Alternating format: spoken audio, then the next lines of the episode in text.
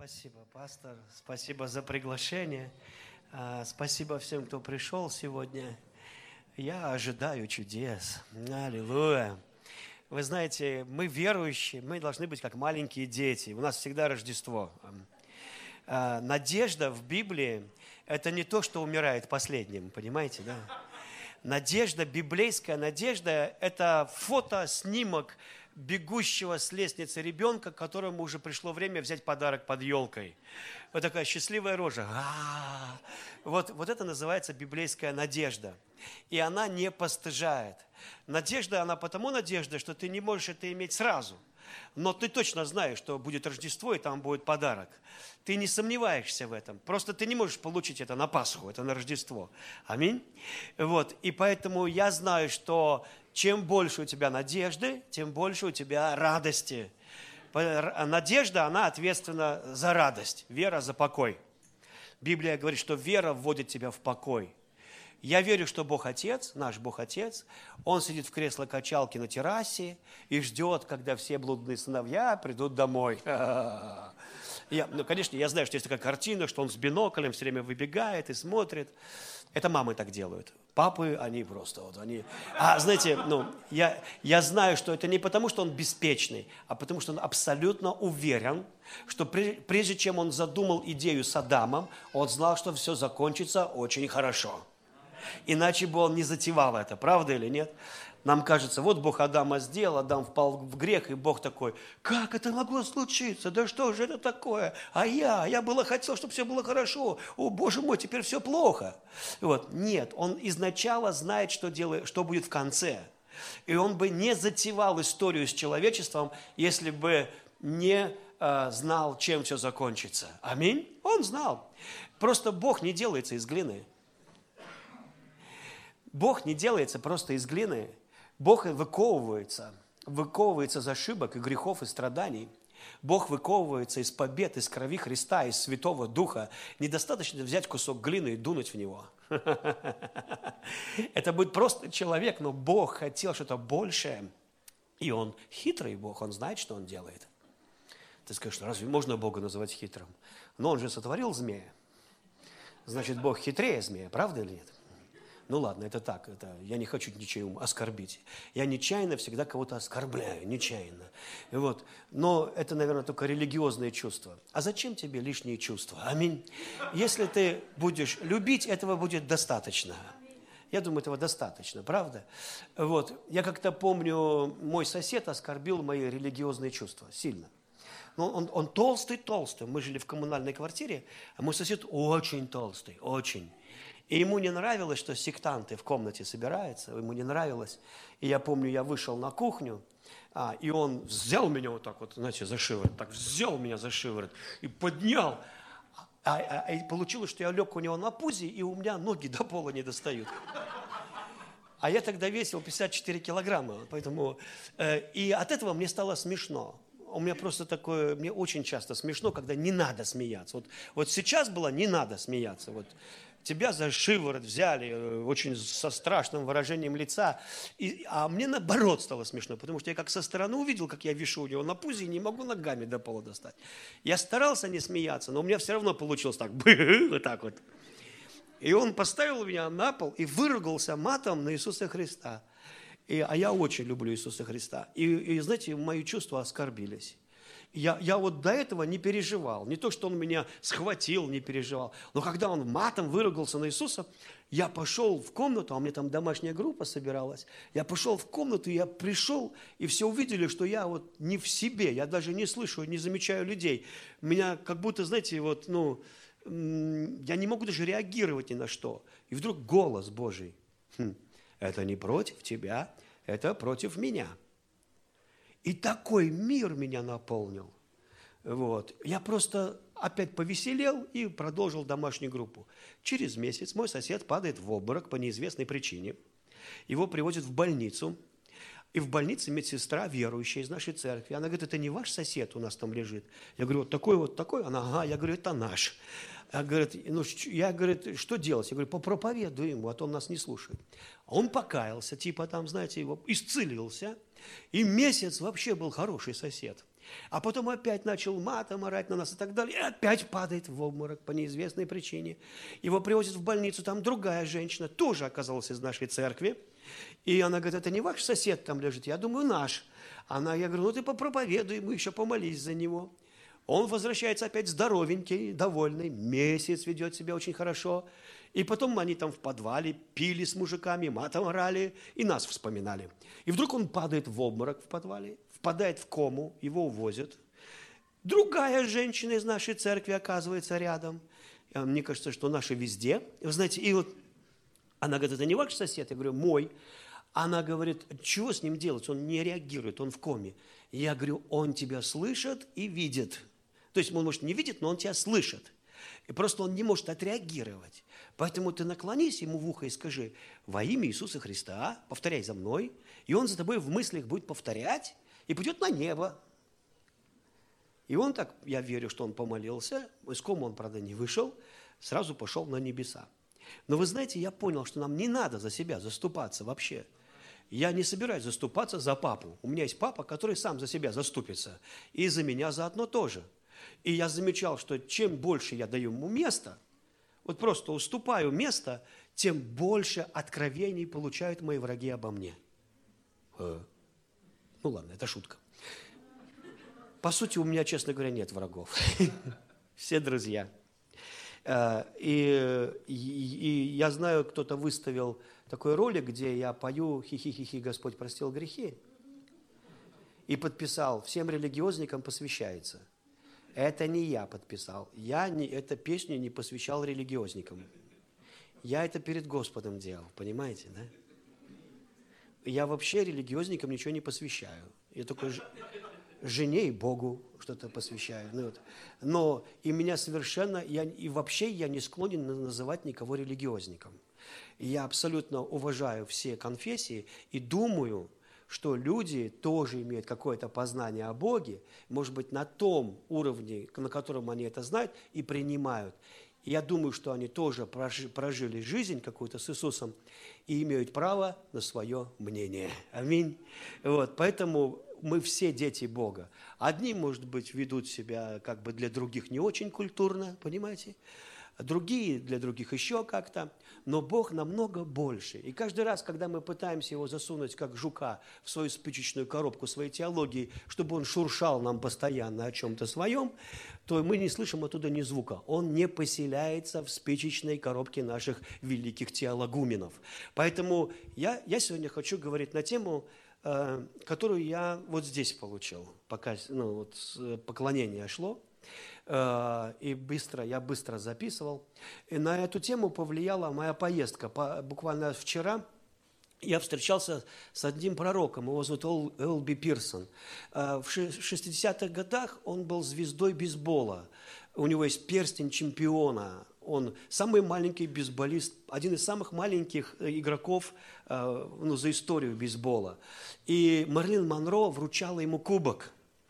И когда, а это были 60-е годы, ну, может быть, начало, 58-60-е, и когда она вручала ему кубок, то Господь сказал ему, проповедуй ей, расскажи. И он говорит, я не стал. Я подумал, да она как-то неудобно, камеры, люди тут вокруг. Ну, и Мерлин Монро повернулся и сказал, что ты мне хотел сказать? Я говорю, ничего не хотел сказать. Она, нет, что-то ты хотел сказать. Я говорю, ничего не хотел сказать. Она мне дала кубок и ушла. Но через две недели она уже ушла из жизни. И, и Олби Пирсон сильно посвятил себя Богу. И в 92 году он приехал в Ярославль. Для меня это целая история. А, почему? Потому что я был вообще студентом, это было 30 килограмм тому назад. Вот. И у меня не было, ну, а молодость – это пора смятения. Знаете, вот еще один наш классик пел «Прошла пора смятения, уже зовут по отчеству». Ну, его там уже грызут сомнения и так далее. Но есть такая пора смятения. Вот когда ты, кто я, зачем я, вот каково мое призвание, я апостол или на худой конец, может, пророк какой, межгалактический, ну, может быть, хоть что-нибудь там, да. И вот у, тебя много таких вопросов. И Бог не ответил на три моих молитвы, просто не ответил. Он потом ответил. И когда он не ответил, это меня смирило. вы знаете, смирение – это не несчастное состояние души, это счастливое состояние души. Именно когда ты смирен и сокрушен, ты находишься в таком легком экстазе. Ну, знаешь, это экстатическое чувство. Когда ты гордый, ты наоборот, не, у тебя нет этого ощущения присутствия Бога. Поэтому Исаия пишет, а вот на кого я презрю, на смиренного и сокрушенного духом и трепещущего перед словом моим. То есть, когда Бог обращает на кого-то внимание в виде того, что человек переживает славу, присутствие Божье, а кто-то рядом с ним ничего не переживает вообще, потому что у него как бы все хорошо, ну как бы все нормально. Но как только у человека есть сокрушенность, это не что-то такое плохое и религиозное. Об этом чуть больше поговорим сегодня. Это что-то, что вызывает в тебе счастье, свободу в этот момент. Потому что человек освобождается от своего «я», и вдруг он выходит из тюрьмы, которой и не было никогда. Его никто туда не сажал, кроме него самого. Понимаете, да? И, и ты становишься таким свободным, свободным и счастливым. Потому что тебе уже не важно, что о тебе думают. Я иногда говорю, вы знаете, что такое войти в покой? Э, пример такой приводил людям. Э, что такое войти в покой? Библия говорит, а входим в покой мы, уверовавшие. Вот, например, если ты помнишь Советский Союз, и, допустим, там очень трудно в Москве найти туалет, а у тебя понос – реальный понос. И ты знаешь, что осталось мало времени. И ты судорожно, ты не в покое, ты ищешь туалет. Ты очень обеспокоен сейчас. И вот ты бегаешь и говоришь, где здесь туалет? Где здесь туалет? И кто-то говорит, вон там квартал, и вот там туалет. И ты поджал все силы, что у тебя были, подвигаешь, а там написано, ушла на перерыв на 15 минут. И вдруг ты раз и не успел. И ты чувствуешь, что ты сходил в туалет. Вот ты вошел в покой. В принципе, в принципе, теперь, в общем, ты пришел, вы понимаете, да? Ты уже не ищешь, что ли. Ты можешь идти в любую сторону не спеша. Почему? Да, день испорчен, я не спорю, и репутация у тебя сегодня очень плохая, от тебя воняет, да и как-то надо добираться в метро. Но ты знаешь, все, этот день уже перечеркнут, поэтому я помоюсь, и завтра меня ник- никто не вспомнит уже, да? То есть ты просто не спеша пошел вот так вот домой, вы понимаете? Ты вошел в покой, поздравляю тебя. И очень многие христиане, они вот по-другому в покой не могут войти, как только если им Бог не ответит или не даст чего-то, или не побеспокоится вдруг они, когда их ожидания вдруг разрушились, и они так раз и как-то хик, так, и вошли в покой. Вы знаете, и поэтому я верю, что когда ты сокрушен и смирен, то это такое счастливое чувство. И все божественные чувства, будь то страх Господень, это счастливые чувства. Настоящий страх Господень, он такой экстатически счастливый, что ты говоришь, пугай меня, Господи, пугай меня еще, пугай меня, Господи. Аминь. Ну и вот, а страх человеческий, ты уже этого не хочешь, уже ни с Богом общаться, ничего. И я помню, у меня друг один, э, Серега, он сильно ходил так по комнате и молился, Господь, приди, Господь, приди во имя Иисуса. Написано все, что попрошу, ты сделаешь. И хожу, говорит, по комнате, а знаете, так вот хожу, уже не знаю, стороны света, знаете, вот так, закрытыми глазами, машу руками, приди, и вдруг такой яркий свет. И я все свои грехи вспомнил все я, уйди, Господи, уйди, Господи. У меня такой страх напал. Открываю глаза, а эта машина фарами осветила мою квартиру. И поехала дальше. Знаете, бывает, ну, в квартире, там, во дворе кто-то выезжает, и раз осветила. Я думаю, боже мой, я уже пришел к глубочайшему покаянию от фар машины. Но вы понимаете, что это не Бог его напугал, это его личный страх. Потому это не страх Божий. Но если бы это был Бог, я бы сказал, это страх Божий. Но это фары были от машины. Это не страх Божий. Это твои эмоции отреагировали на то, что ты называешь светом. И тебе показалось, Бог тебе пришел. Но страх Божий настоящий, он такой, что он вызывает тебе удовольствие и счастье. И ты еще хочешь. Это как те ребята, которые со скалы прыгают, знаете, в халатах с камерой. Видели такое? Я каждый раз за них переживаю. Такие, прыг и летит. Вот так я думаю, ты сейчас как дашься башкой об скалу. У тебя все туловище в шлем соберется. Ты, ты понимаешь, это опасно. Но он опять лезет, и опять он прыгает все время. И думаешь, куда ты туда лезешь? Потому что они хотят быть напуганными вот этим. Потому что это что-то вызывает. И любовь Божья – это тоже экстатическое счастье. Переживать его любовь и любить кого-то, о, вот именно в этот момент ты по-настоящему свободен и счастлив. По-настоящему свободен и счастлив. Потому что все остальное – это такие тюрьмы, в которых люди поселились и охраняют себя в этих, в этих тюрьмах. Э, Бог говорит, не, выходи на свободу, но не получается, потому что мы боимся потерять безопасность, финансовую безопасность там или еще. Любовь расточительна, любовь жертвенна, а, и, и она делать тебя счастливым и свободным. А когда ты за, за, в себе замыкаешься, ты становишься несчастным, и иногда чтобы человек стал счастливым, ему нужно просто расстаться с собой. И, и вот я шел по набережной, Бог не ответил на три мои молитвы, и я, я просто бормотал. Я говорил, дорогой Господь. Я не молился, я просто говорил, ну вот, говорю, денег не дал, а я чуть-чуть денег попросил, хотел Тонечке подарок сделать, не дал. Я говорю, у меня экзамен по литературе, там преподавательница ненавидит меня всем сердцем и исповедует это всеми устами. Я говорю, ну что, трудно было мне подсунуть билет, который я знаю? Я же какие-то билеты знал. И потом, эту литературу, Бог, я не читал. Именно из-за тебя ты виноват в этом. Потому что я по 8 часов в день читаю Библию, как я не могу насладиться Библией. У меня библейский запой. Я не могу читать никого, ни Толстого, никого не могу читать. Как я могу их читать, когда я могу только Библию читать? Я даже за партой сижу в институте, сзади сижу, и преподавательница слышит, что я то ржу, то плачу. Потому что я Библию читаю. И Библия накрывала меня. Я видел ее в 3D. Я читал ее туда, обратно. Я не мог насытиться ей. И какую-то там надо читать другую литературу. Я не хотел. До института, слава Богу, я много читал, до покаяния. Ну, хоть бы достался тот билет, который я читал. И вот он мне не дал. А потом, говорю, там было в Москве конференция, в Измайлово, в гостинице. С тысячу человек было на конференции. Около сорока служителей. Может быть, там много этих пророков было. Там был минометный пророческий обстрел. Всем пророчествовали вокруг. Даже по рядам ходили, вот так вот пророчествовали. Мне даже что-то сказали на английском, но я не знаю английского. Я еще больше расстроился. Я говорю, что трудно было дать пророчество. Потому что я хотел, чтобы Бог дал мне пророчество. Ну, типа, это правда, мне кажется, что я призван, или мне мерещится. Я не хочу быть самовыдвиженцем. Я хочу, чтобы мое призвание было от Бога.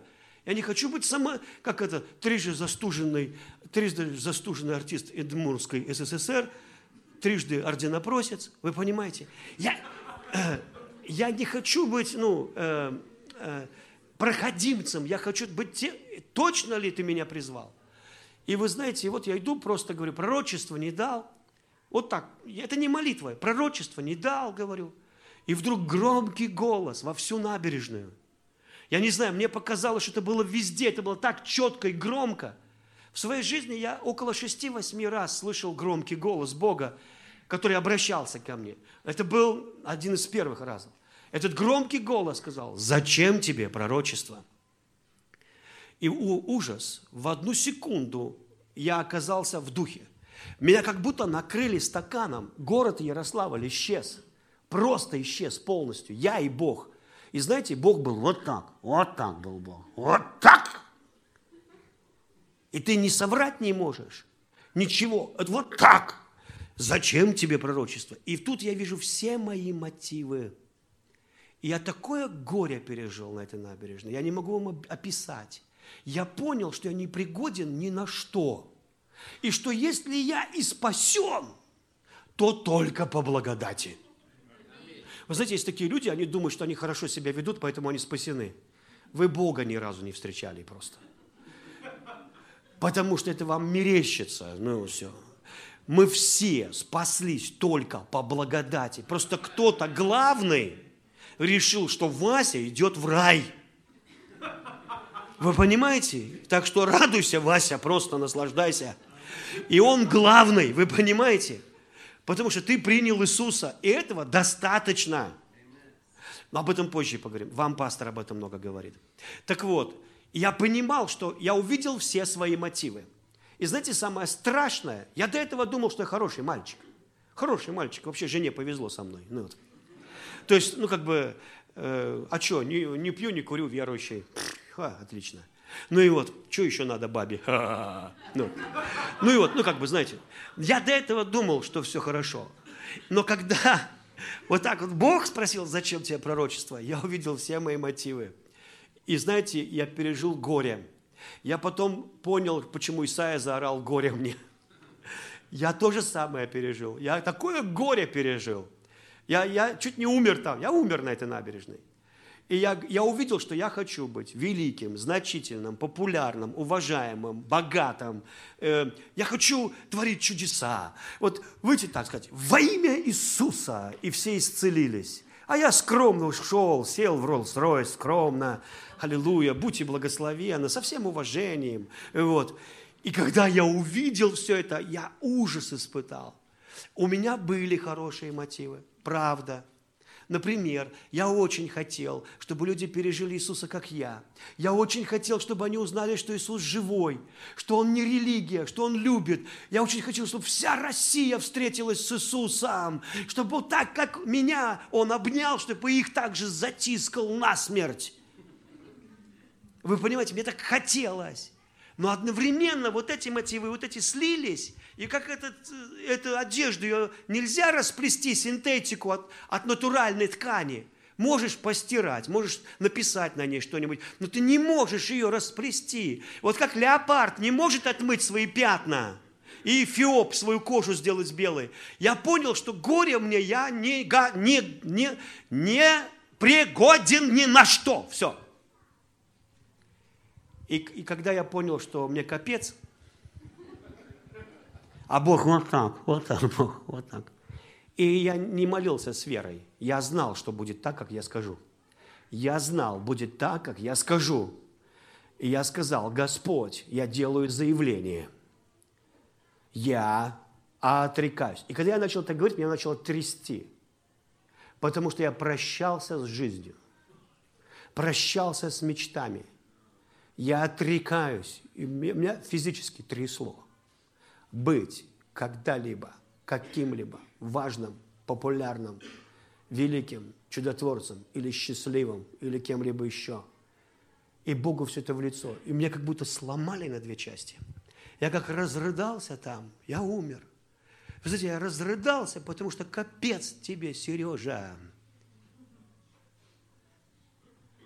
И в эту же секунду, мне кажется, не позднее, вдруг такая радость, такая свобода. Я не могу вам описать. Весь воздух начал светиться вокруг меня. Такое бывает в детстве, но даже в детстве не сравнить, когда у тебя каникулы, когда ты беззаботный, когда ты просто Вася, стиляга Вася, когда ты просто, понимаете? Вот, не апостол, не пророк межгалактический. И такая радость, свобода, просто быть. Я такой свободы никогда не переживал. И в эту секунду я слышу громкий голос, вот такой же громкий. Сегодня же тебе будет пророчество. Я говорю, Господь, у нас в церкви нет пророков. И Господь говорит, Олби Пирсон приехал и будет тебе сегодня пророчествовать. А я знаю, что пастор Андрей, мой старший пастор, он приглашал Олби, но тот ему отказал и сказал, что он не будет в Ярославле, он в Америке должен быть. И Бог сказал, тем не менее, Он приехал и будет тебе сегодня пророчествовать. А я как раз шел в церковь, прихожу, а там Олби. А у него, я не знаю, как вам объяснить, когда я его увидел первый раз в Москве, я помолился, я сказал, Господь, я хочу быть как Олби Пирсон. А потом подумал, да нельзя как Олби Пирсон. Олби же Пирсон человек, надо быть как Иисус. А потом подумал, так Олби Пирсон как Иисус. Поэтому Просто Иисус выше, а Олби Пирсон маленького роста. И вы знаете, потому что от него исходила такая любовь, он не изображал любовь.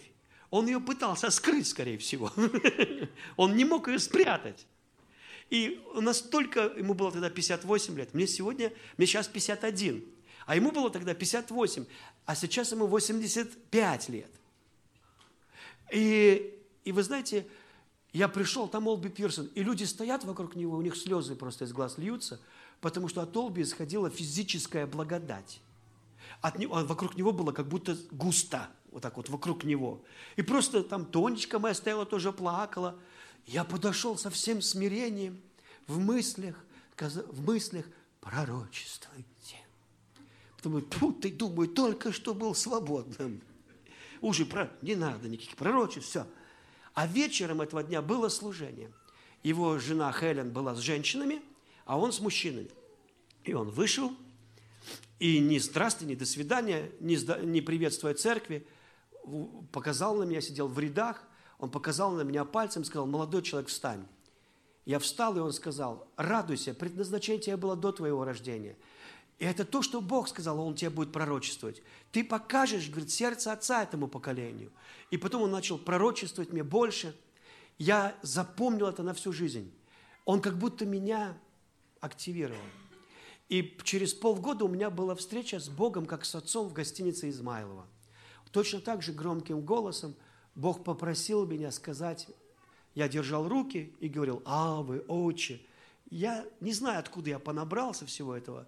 Твоя синодальная Библия, я называю сильно дальняя, она и переведена во время Пушкина – и это язык, ну, старый язык. Поэтому, когда, может быть, я говорил «Аве, отче», я не понимал ни что такое «Аве», ни что такое «отче». Я знаю это русские слова, но они не употребляются. Иными словами, когда я прихожу домой, я не говорю «Аве, отче, папа, сущий в квартире нашей, позволь воспользоваться холодильником нашим». То есть мы так не обращаемся, понимаете, да? Я говорю, эй, пап, там, привет. Ну, обычно так. Но когда я поднял руки и сказал, я, я так, я ставил ноги, так вот поднимал, наморщивался, как бы показывая страх Господень. Я держал так вот и говорил со всем уважением, Аве, э, моя попа была поджата, я стоялся, Аве, чего так, ну, чтобы он понимал, вот мы, уроды, мы здесь все собрались. Это мы, чмошники, а ты великий Бог. Презри на нас. Это нормально. Некоторые скажут, а как еще молиться? Я говорю, ну так и молись, если ничего не хочешь получить от Бога. Ну вот, и а, я, кстати, могу научить вас, как долго молиться и ничего не получить. Я специалист. Вот.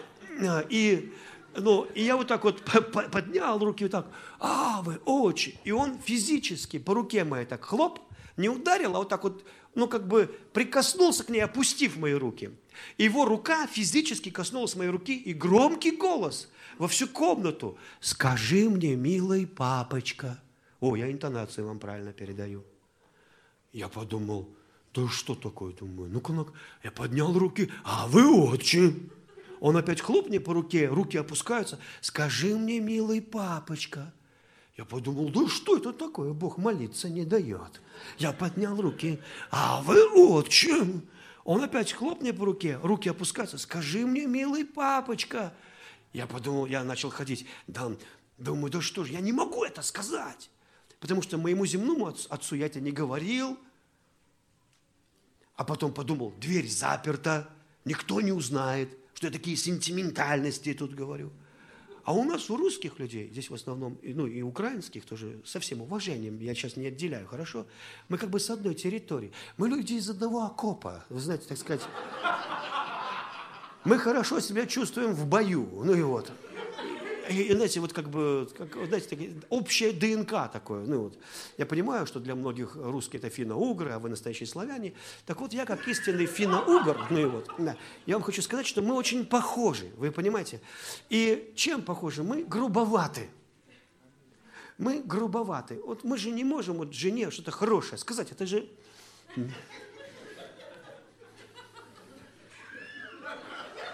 Ты хотел, а потом подумал, сама догадалась, наверное. Ну, как бы. Вы знаете, это трудно. Ну, как один пришел, мамаша, это, я это, вашу дочь того, люблю. Ну, я не знаю, что это означало, это какое-то предложение, наверное, вы понимаете, то есть, того, вот после этого не знаю, что думать. Ну, вот. и, ну, так сказал. А мой друг знакомил меня со своей девушкой. Так, просто он подошел, говорит, Серега, Серега, знакомься, Серега, как ее? Баба моя. А баба его вообще не смутилась, чувствует, сволочь, любит. А, и мы вот грубовато. Вы знаете, я, я помню, когда к нам американцы приезжали, они все такие нежные, знаете, такие. Особенно женщины, они такие, ой, а. Я всегда думал, прикалываются. Знаете, думал, что ты прикалываешься? Ну, вот, а, жена Рик Реннера приехала к нам в Углич. Я был пастор в Угличе, деревянная хата, печку снесли, группа прославления у нас. Я себя, вот где я чувствовал себя слегка проклятым пастором, так это в Угличе. Ну, и вот, потому что у нас группа прославления, тут одна была женщина такая, она, когда Волга замерзла, лед, она в церкви. А когда лед с Волги сошел, ее, она тоже сходит. И пошла в навигацию на пароходах плавать, баян рвала, на свадьбах пела. И, видно, там выпивала. Ну и вот а осенью возвращается такая, овца овцой такая возвращается. И обычно такой глаз, фонарь такой под глазом. Что было на пароходе, даже трудно догадываться, вы понимаете. Жизнь, ну, и мы так радовались, бери баян, ну, потому что группа прославления теперь у нас есть. И я помню, жена Рик Реннера приехала. Она такая нежная, оперная певица. Я не знаю, в каких штатах еще сохранились такие люди. Такие, а, о, а, м, милая, о, о, наши женщины, они так не делают. Они, что тебя, что смотришь, что смотришь? Ну вот, они тоже как мужики. Мы все караси из одного водоема. Вот, и, и вот наша взяла баян и заславила Бога. А дождь, дождь, серебряный дождь, дождь Духа Святого. Вот так. Такая русская народная, блатная, хороводная. Ну и вот. И вы знаете, она и жена Рекренера сидит, ой, ой, ой, наконец-таки слышу русское прославление. Я думаю, слава Богу, кому-то понравилось. Вот ну, у нас было ну, не очень. И вы знаете, а другой человек, он услышал эту мою проповедь, говорит, это Сергей, представляешь, мы сидели в тюрьме, ну там э, следственный изолятор, ну, второй этаж. И девушка одного из э, заключенных ну, вот, кричит ему там в окно, он подошел, а она ему, я люблю тебя, вот так. Он такой в окно ей, так, такая ж фигня. И, то есть нам трудно. Я не знаю, может, в Техасе по-другому у вас тут говорят там по-другому немножко. Но нам трудно говорить какие-то такие слова. Тем более я не говорил это «милый папочка», никогда этого два слова сочетания у меня в жизни не было. А тут Бог говорит, скажи мне, милый папочка. Я поднял руки, собрался духом и говорю, ну это как его? Думаю, ладно. О.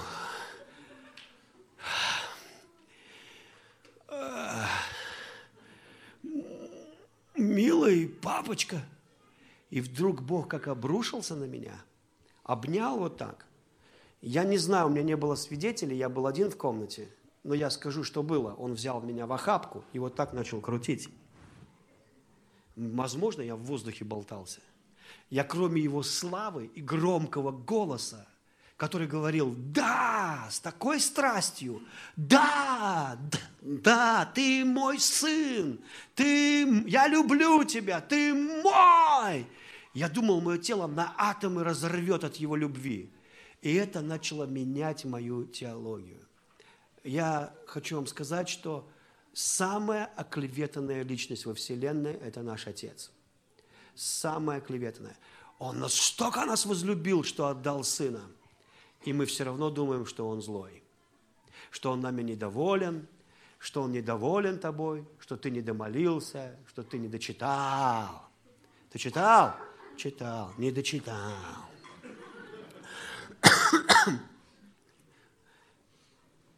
И христиане находятся в таком рабстве своего собственного представления, а не истины.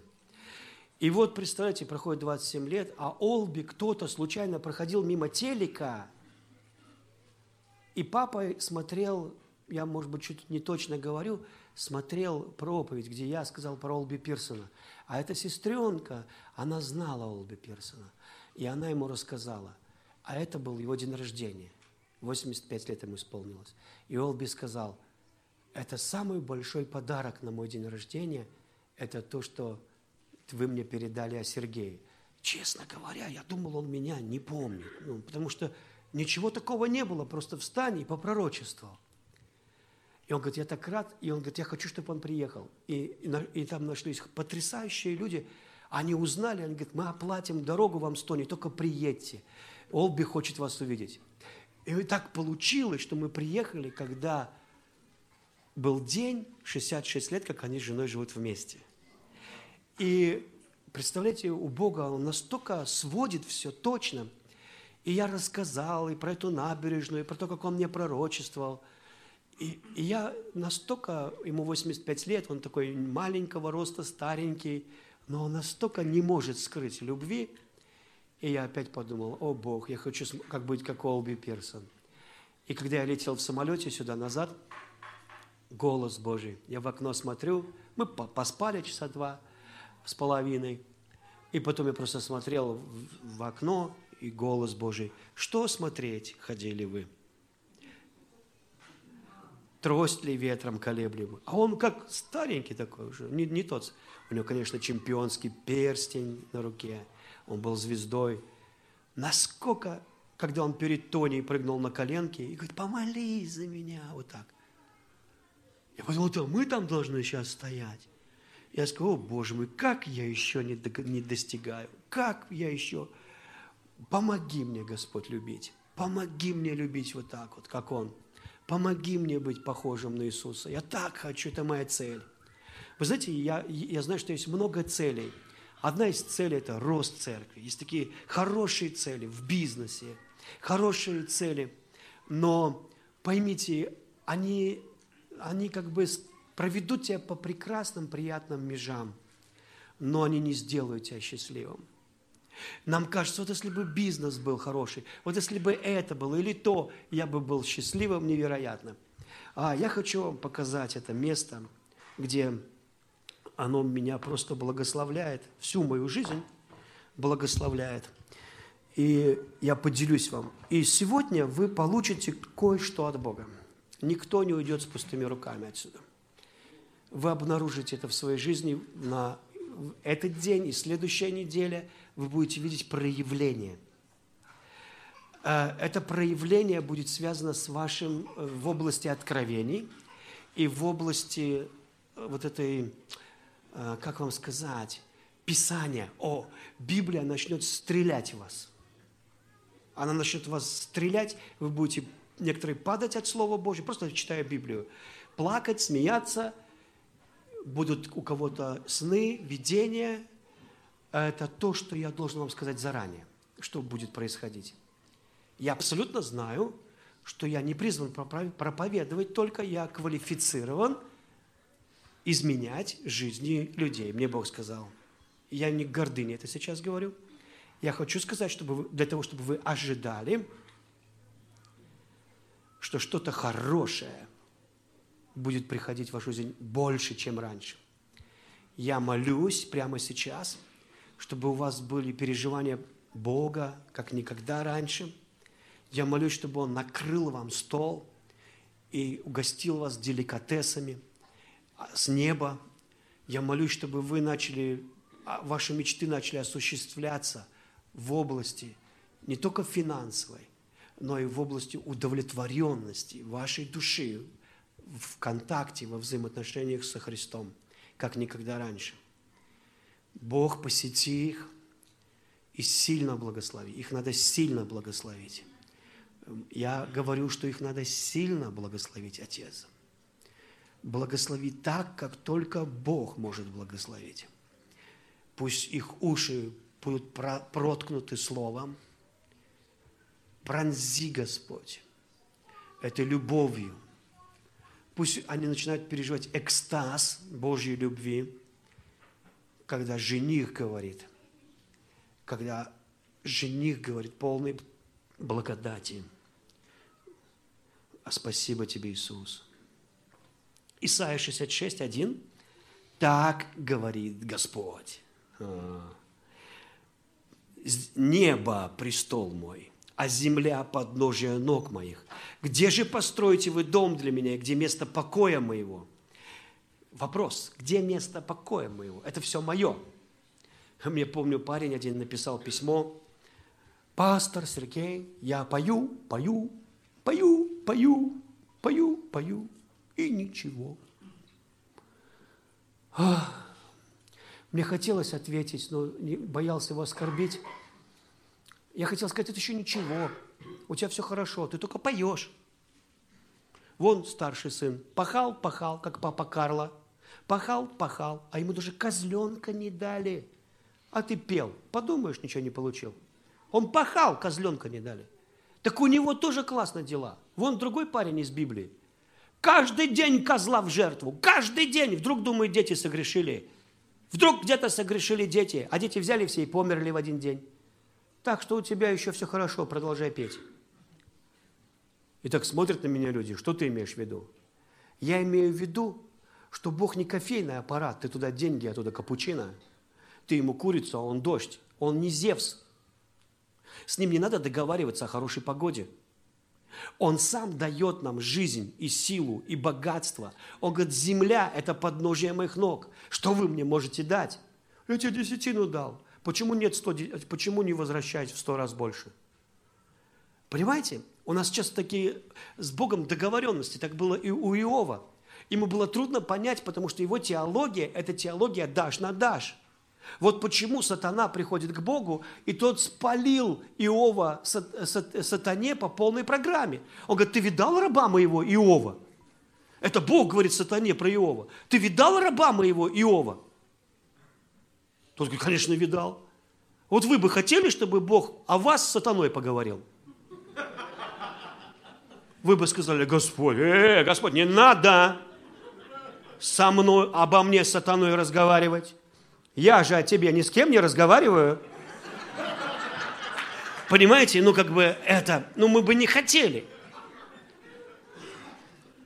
Потому что, ну их этих испытаний, так живешь хорошо, козу каждый день в жертву, и все нормально. Но и, и тебе кажется, что твоя религия рабочая модель, потому что пока еще деньги есть, и пока еще все хорошо, и жена довольна, но, но на самом деле именно потому, что Иов стремился к совершенству, Бог допустил до него это, чтобы разбудить его. Потому что он спал в своем религиозном набиозном сне, думая, что он хороший мальчик, и поэтому Бог ему должен. Ему снился сон, что он классный парень. А пробуждение – это болезненная штука – я помню, мы ища будили в армии, сейчас это день в, в советской армии, да, вот мы ища будили, сержанты спорили, кто будет его будить, потому что разбудить ища, так его звали, это было очень трудно. Поэтому он спал на втором этаже, у нас кровати двухъярусные, и ему нельзя было доски подкладывать под матрас, он должен был на пружинах спать. И знаете, когда он не просыпался, плевался, обзывался, ругался матом, тогда сержант брался за эту кровать снизу и ногами скидывал его вместе с матрасом. И тому еще снилась земля в иллюминаторе. Но пробуждение было всегда болезненным. И пробуждение, оно такая штука. Некоторые, конечно, проснулись от храпа собственной церкви. Их разбудил храп собственной церкви. Но другие пробуждались болезненно. Иов проснулся болезненно. Третьи решили не дожидаться ни, ни храпа церкви, ни когда их пробуждение будет болезненным. Они решили сами проснуться. Вы понимаете? Но лучшее пробуждение, которое может устроить Господь, это когда тебе жених пробуждает. Когда тебя пробуждает Иисус. Иисус лучше всех умеет э, тебя разбудить. Поэтому в песне песней он три раза просит, не будите невесты. Не умеете, не будите.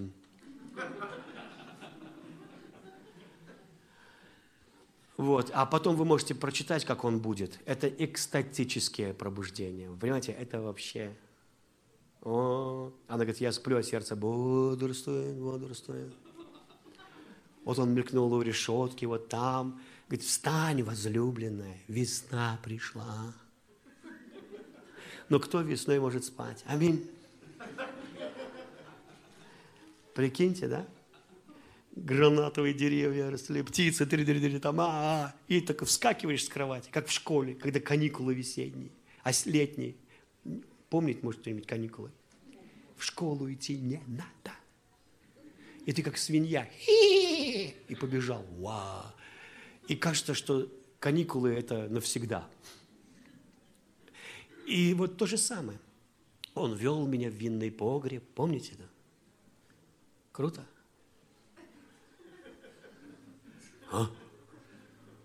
Мы не пьем. Мы, то, мы, мы тоже. Но, смотри, он говорит, он вел меня в винный погреб. Как пробуждение начинается? Это когда жених только одну девушку может завести в винный погреб, который предложение делает. Только одну. И заводит ее, они спускаются, там эти бутылки стоят. И он одну достает, она вся пылью покрыта, и говорит, в 1968 году, когда я родился, папа положил эту бутылку сюда и сказал, только та, которой ты будешь где отдашь руку и сердце, ты можешь открыть эту бутылку только для нее – и она смотрит. И там не было отпечатков пальцев, только сейчас появились. Были. Это так романтично. Вы понимаете, да? А это Дух Святой. Это Дух Святой. Иисус говорит, я не буду пить вина, пока вы не придете ко мне. Прикинь? Он ждет свою невесту. Аминь. Итак, итак, Небо – престол мой, земля – подножье ног моих. Где, где построите вы дом для меня? И, и ты, уже знающий Новый Завет, понимаешь, что Бог решил построить дом прямо внутри тебя. Аминь. И вселюсь в них, и буду ходить в них. Ты видишь страсть Бога? Ты видишь, что Богу не интересна даже вся планета. Ему интересен ты. Ты видишь, что это земля, подножие ног и небо, престол его. Но жить он хочет в тебе – ты видишь, что мечта всей вечности Бога – это ты. Ты его страсть, ты его любовь. И эти трое, которые сговорились, с хитрецою в глазах, блестя радостью и счастьем, сотворим человека. И все знали, да, да, да, по образу нашему. Читали это? И Бог не ошибся потому что он хотел. Он творил Иисусу невесту. Самая великая история всей этой Библии – это отношение Христа и невесты, и отца, и невесты. Поэтому Иисус говорит, никто не может прийти ко мне только через Отца, и никто не может прийти к Отцу только через меня. Это так, как будто бы Бог берет и находит человека и говорит, вот ты будешь невестой для моего сына, и приводит тебя к сыну, а сын отводит тебя к отцу, и ты влюбляешься в него, чтобы отец научил тебя любить сына, и когда он оденет тебя полностью во всю любовь, и ты облечешься в полноту счастья и любви, счастливая, довольная невеста возвращается опять к Иисусу. Вот почему нам кажется странным вот этот круг жизни. Отец к сыну, сын к отцу, отец опять к сыну. Потому что сам ты влюбиться в Иисуса не способен. Тебе надо, чтобы тебя папа, небесный папа приготовил для сына как что-то самое дорогое для него. И ты равно любим вместе с сыном, равно любим. Представляете? То есть он настолько в тебе души не чает, и он готовит тебя. Поэтому, когда написано «невеста приготовила себя», это говорится о том, что она дико, экстатически любит Иисуса. Поэтому написано в псалме «Оставь отца и мать, и возжелает царь красоты твоей». То есть это то, к чему стремится вся Вселенная, вот к этому единению со Христом, когда тебя от Него уже не отделить, когда все смотрят на тебя, Христос, когда все смотрят на Христа, ты. Ты и Он одно становится. Это мечта Бога о каждом человеке, кто хочет принять. Вот почему я сейчас буду говорить о самых важных вещах. Если у меня одна проповедь, пусть она будет одна, но важная. Хорошо? Потому что цель Бога это найти того человека, который будет влюблен в Иисуса, как Иисус в него. Я помню, однажды читаю, и э, там написано в Библии, кого, и, кто возлюбит меня, того я возлюблю, и Отец мой возлюбит, и мы придем, и дворец у него сотворим. Я говорю, Господь, что значит, кто возлюбит тебя, того ты возлюбишь? Ведь написано, ибо так возлюбил Бог мир, что отдал Сына. Ты уже меня возлюбил. Что значит опять возлюбишь? И Господь мне сказал, а помнишь, у вас во дворе была девочка, дылдочка такая – знаете, девочки-подростки, они еще бывают такие дылдочки. И парни-подростки бывают. Ноги 45 размер, а сам еще мелкий. И ты понимаешь, должно догнать, ну, как бы пропорция должна однажды все-таки осуществиться. И вот она влюбилась в меня, она соседнего дома. И поэтому, прежде чем выходить во двор, я смотрел в окно, не ходит ли она. Потому что я ее уважал. Ну, мне жалко ее было. А пацаны над ней ржут, Смеются, прикалываются. И поэтому я смотрел, если она не гуляет, то можно и мне выйти. И я выходил из подъезда, так вот смотрю, нету ее. Можно выходить. Понимаете? Потому что она так смотрела на меня, что мне неловко было. Но это была односторонняя любовь. Это Иисус так возлюбил мир. Понимаете? Но мир к нему равнодушен. Иисус говорит, я был той дылдочкой, я вот как то дылочка заглядывал тебе в окно, домогался тебя, прикасался к тебе, намекал тебе, смотрел на тебя, привлекал тебя к себе. Но когда ты влюбляешься в меня, это уже другая история. Это история великих отношений. Это история великого помазания. Это история экстатичной жизни, переливания из одного в другого. Это совсем другая Библия, совсем другая история.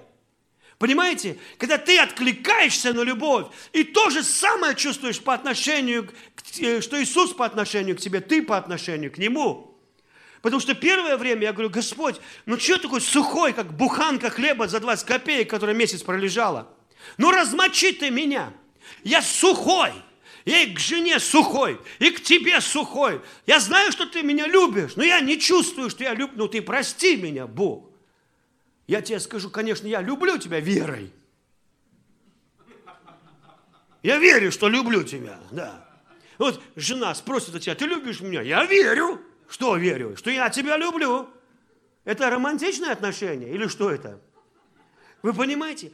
Ну, говорю, ну, и Бог начал меня учить. Он начал приходить ко мне в комнату три года подряд, каждое утро. У меня была встреча с Иисусом каждое утро, просто на лице вот так вот, на полу, от Его славы, от Его любви, не поднимая глаз, вот так вот, только приподнимешься опять. И чему-то учит, учит тебя Дух Святой, чему-то непостижимому, никаких вроде откровений нет. Просто тебя кто-то обласкал, поцеловал, ну ничего вроде не сказал, или, или вдруг один замечательный день о кресте начал рассказывать, но ни слова не было, просто я все понимал, все видел. А потом сказал, потому что ты мой друг, я тебе об этом рассказал, а так-то я не рассказываю об этом никому. Я говорю, ты не рассказываешь никому о кресте? Он говорит, конечно, я же мужик. Я говорю, а мужики не жалуются, что им было больно, мужики не жалуются, что они делали. Мужик промолчит. Он не скажет, что платил за тебя твои долги, возможно. Ты об этом даже не узнаешь. Но если ты домогаешься и хочешь, ты можешь вникнуть в тайну и креста, и воскресения, и все это пережить, и знать Духа Святого лично.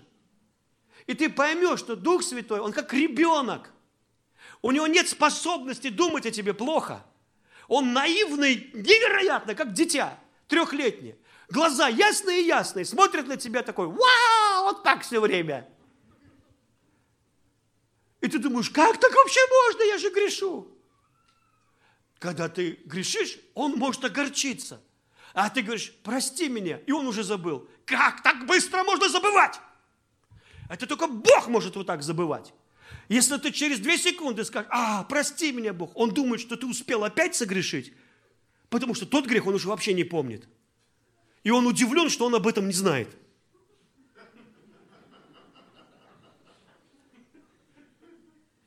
Я удивляюсь, как таким можно быть наивным и одновременно могущественным, таким слабым и одновременно мощным, держащим всю Вселенную, и таким, как мягкий-мягкий нежный ребенок. Как такое совмещается? Как в Иисусе совмещается лев и овечка? Как на небе совмещается аспид, змей и дитя, играющее рядом? Это какие-то небесные, несопоставимые вещи, которые мы на земле не понимаем и отвергаем. Как Иисус настолько нежный, настолько мягкий, любящий, ласковый, вдруг такой сильный, крепкий мужик на Голговском кресте, который слова никому не говорит. У нас либо нежный, либо мужественный. Как он такой нежный к тебе, вдруг такой мужественный, когда прибивают руки и ноги? Я восхищаюсь этим Иисусом. И когда Он говорит, Его слова полны благодати. Он умеет пробудить церковь. Бывает, приедет евангелист, смотрит, он там где-то поймал огонь, смотрит, церковь спит, наорал на всех. Вы, Иисус за вас умер, а вы еще живы, собаки. Как вам не стыдно? Мир идет в ад, а вы все спите. А ну, подъем! Сбросил церковь с дивана на беговую дорожку мирового евангелизма. Уехал, ему дали гонорар. Церковь попрощалась, смотрит, точно уехал. И такая подушечку поправила, такая, о, хорошо, не опять. Не тот будил. Не тот будил. Она сама проснется от слов благодати. Весна пришла. Ой, спасибо тебе, Господь. Ибо все это сделала рука моя, и все это было, говорит Господь. А вот на кого я презрю, на смиренного и сокрушенного духом и трепещущего перед словом моим. Смиренный, сокрушенный духом, трепещущий. Смиренный, сокрушенный духом, трепещущий перед словом. Вы понимаете, когда сатана искушал Иисуса в пустыне, вы помните эту историю? он задал такой дурацкий, я всегда думал, обнаглел, что ли, этот сатана. Он говорит, пав, видишь, все эти царства принадлежат мне. Иисусу, помните, он говорит. Упади передо мной на колени, поклонись мне, я все эти царства отдам тебе. Вот когда я это прочитал, я закрыл Библию и сказал, параноик какой-то маниакальный. И вот он готов отдать все царства, они его как бы не интересуют. Вы заметили? Просто если Иисус встанет на колени, Сын Божий, и поклонится Ему. Ты думаешь, подожди, подожди, сатана, ты что? Ты хочешь отдать все царства за поклонение? У тебя что, шиза какая-то? Или царства не так важны с этими людьми? Что у тебя с вопросом поклонения? Что-то какой-то у тебя бзик на, на слово поклонение. Поклонитесь мне, поклонитесь мне, уважайте меня, почитайте меня. Я важный человек. У нас тоже такое, кстати, есть.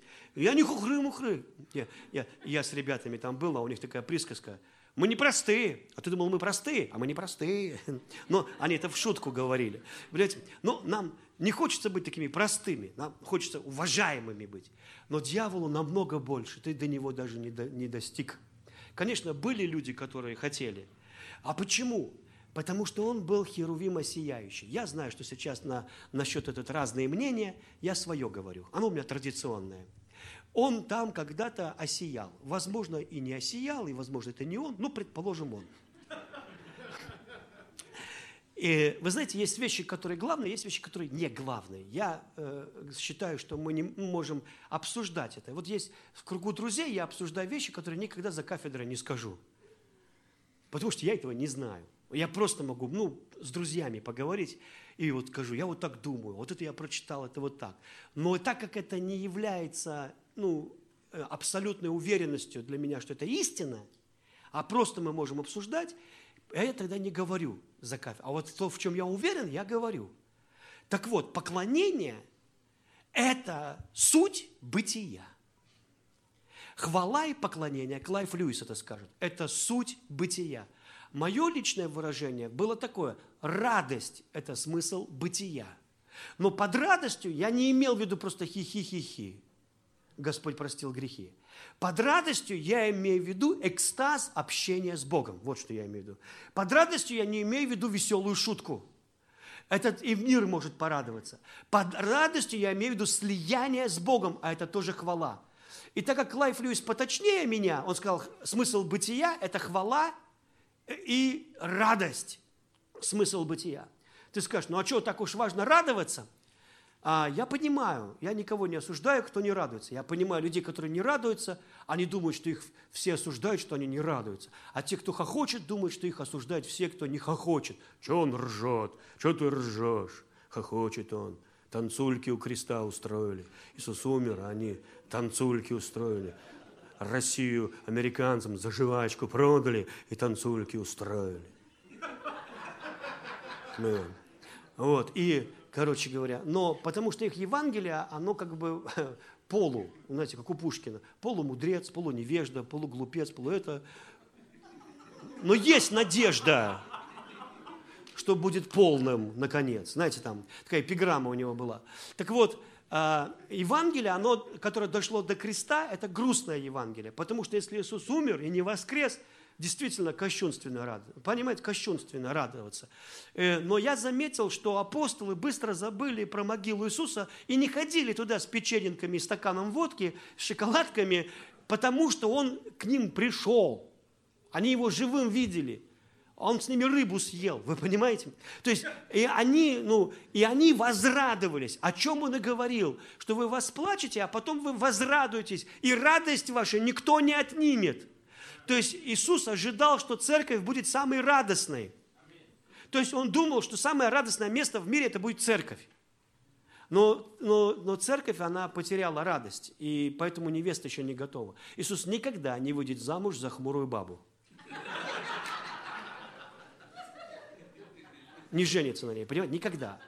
Потому, вот я, например, почему захотел на Тонечке жениться? Потому что она была самая радостная в церкви. Я когда ее увидел, она аж светится, как матери Божья. Она светится, как Михаил Архангел, я не знаю, как кто. Я захотел, чтобы вот это было у меня дома. Понимаете, дома, на кухне было вот это у меня. Вот, да, дома, вот, чтобы желательно это было у меня, да. Вот, и потому что она, она радовалась. И бывает, когда девушка, вот я иногда знаю, что скоро выйдет замуж, по некоторому такому сиянию. А я не сияю. Жаль. Ну, знаешь, есть такое внутреннее сияние. И ты думаешь, папа готовит, Бог готовит ее к замужеству. Это называется миловидность или что-то еще. Оно быстро пройдет после нескольких месяцев. Но ты успеешь клюнуть на это.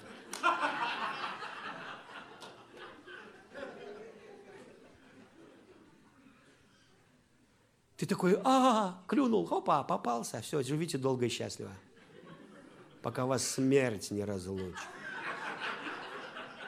А она, зараза, не торопится. И, но, но вот это приготовило, это такое, как свечение радости, ну, свет такой. И бывает вот на щечках, на лице, и ты думаешь, о, скоро замуж выйдет, уже засветилась.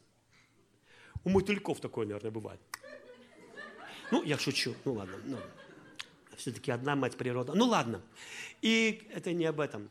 Так вот, невеста приготовленная, это радостная, это невероятно радостная церковь. Поэтому самое сильное помазание в церкви, это никогда все плачут. Потому что некоторые церкви думали, мы не плакали, не было присутствия Божьего. И обычно все разрыдаются, когда вот пастор всех адом напугает, чтобы все захотели в Турции отдыхать, про Колыму им расскажет как следует. И вот, ну, короче говоря, и вот напугал всех, все поняли, что грешниками. И обычно пасторы многие, не обижайтесь, если такие пасторы есть, просто покайтесь и больше так не делайте. Ну, вот. А у них проповедь кнут и пряник, кнут и, и пряник, да. И вот церковь пришла, а ты шесть дней работал, согласись, да? Потом собрал детей, одел им шортики, там, носочки, запихал в машину, вы поругались по дороге, потому что кому-то палец прищемили, кого-то там еще – а тебе петь там надо, а не хухры-мухры, а вы уже опаздываете. И вот, и вот вы пришли, сделали счастливую рожу, когда вышли. Аллилуйя, аллилуйя. Ну, и детей отправили на детское служение, сами служили. Потом вышел пастор, смотрит, что вы не спасаете людей, не работаете для Бога.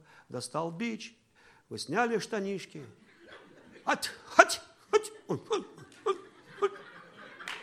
Чувствует, вы взгрустнули одел штанишки, давайте благодать Божья, не унывайте, возьмите по прянику, идите домой. И вы взяли по прянику, что все равно все будет хорошо. Вот. Встретили детей, эти тоже выходят такие. Ну что, дети, раскрасили Давида они? Да, раскрасили Давида.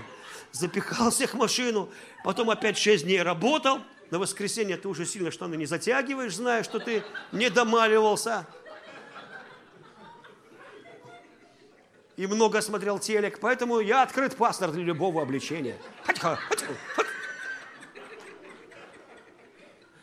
Вы понимаете? А если ты плакал, это было сильное собрание. Вы понимаете? Потом одел. Но на самом деле я верю, что это служение Богу, это что-то очень радостное. Аминь. Это счастливая жизнь с Богом. Это очень счастливая жизнь. И пусть Бог вернет вам невероятно, умножит вашу радость. Итак, трепещет перед Словом. Вы знаете, э, это не то, что вот э, человек говорит, ой, боюсь, боюсь, боюсь как в армянском театре, знаете. У нас в церкви много армян, я имею право про них анекдот рассказывать. Я их люблю. О. Любовь дает мне право. Идет спектакль «Буратино», знаете. И жара, Армения. И Буратино, армянин, нос на венгерке, рубаха расстегнута, грудь волосатая – и Карабас-Барабас говорит, Буратино, я сожгу тебя в моем камне АЧГ. А Буратино, ой, боюсь, боюсь, боюсь. Ну, понимаете, я, я верю, что а, через 20 лет каждый день в церкви тебе уже и слезу не выдавить. Ты просто приходишь, ой, боюсь, боюсь, боюсь. Вот, и ты уже совсем не духовный стал. Они говорят, ты бесчувственный. Но Бог не это имел в виду под помазанием. Помазание настоящее – это елей радости. Поэтому написано, что Иисус Христос был помазан маслом радости больше всех людей в мире. Если ты возьмешь самого радостного, то он не сравнится со Христом. Иисус был настолько радостный, настолько счастливый человек – потому что на земле он был сто процентов человек. Что он Бог, это надо было откровение получить. Понимаете? Он отказался быть Богом, ну, оставил свое божество на небе и был ни вида, ни величия. Но он э, был настолько переполнен духом радости, что я верю, когда Мария говорит, у них кончилось вино, он говорит, а мне что? Она такая, делайте, что он вам скажет. Вы понимаете? И он очень их обрадовал, он превратил куб воды в куб вина. Кто понимает, что куб вина – это... Это... Это хорошо. То есть, и это как бы мощно уже, да? Тем более под конец свадьбы.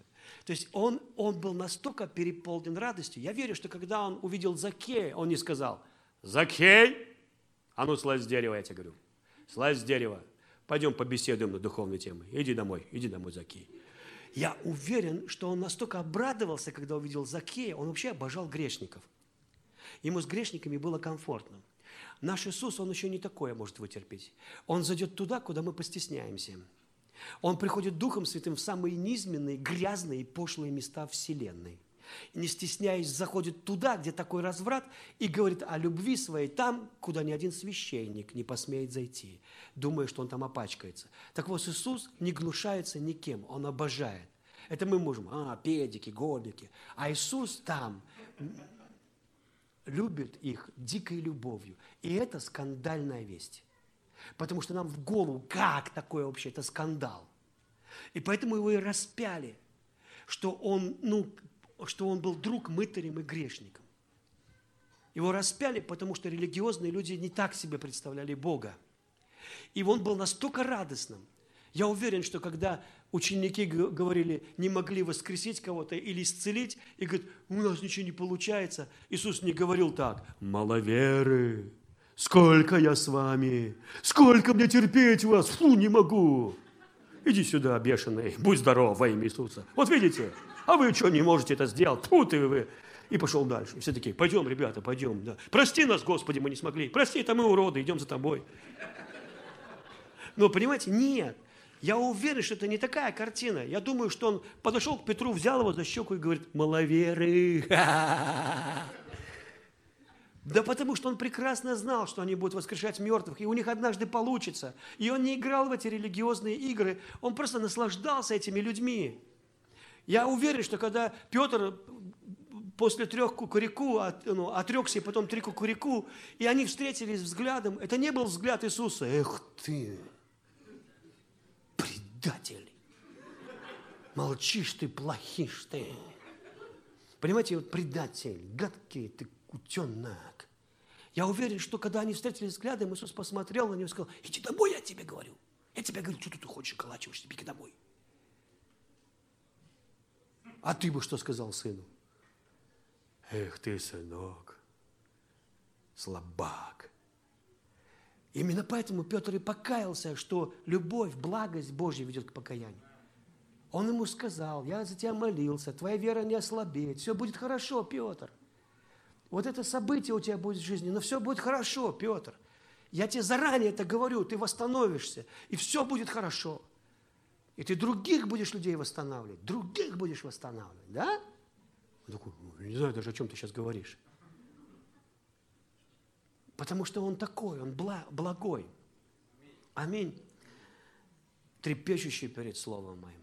Вы знаете, и вот дьявол говорит, поклонись мне. Поди и поклонись мне, я отдам тебе все царства. Почему? Потому что хвала, поклонение, честь – это сердце мироздания, сердце бытия. Дело в том, что когда Бог творил человека, Он не творил человека как того, кто бы Богу поклонялся. Вы слышите меня, да? Послушайте, я вам истину говорю. Он не говорил, я сотворю кого-нибудь. У меня уже есть Гавриил, Михаил, Серафимы, но мало, мало. Есть слава, но хочу, чтобы вот эти тоже славили меня. А что, пусть славят. Чем больше родитесь, размножайтесь. Хочу, чтобы много людей славило меня. Не люблю, когда меня не славят. Кто не будет славить, пойдет в ад. Понятно? Поэтому славьте хорошо. От всего сердца, со всей любовью. Понимаете, он не Навуходоносор. И Бог не какая-то тетка с комплексом отверженности, знаете, такие перекрашенными губами, такие ресницы, все совпадения случайны, хорошо? Ну и вот. И который, если ты не сделаешь комплимент, у тебя весь день проблемы будут, понял? И вот Бог, Он не требует поклонения, как тот, Он тебя сотворил, чтобы излить на тебя свою любовь. И потом, когда Бог сотворил Адама, он также провел его через эту судьбу. Адам, он, Адаму стало плохо от того, что нет помощницы. Не копать отсюда и до обеда, а помощницы, чтобы она помогла ему и приняла то, от чего он мучается, от любви. Потому что когда пришла пора тебе влюбиться, а влюбиться не в кого,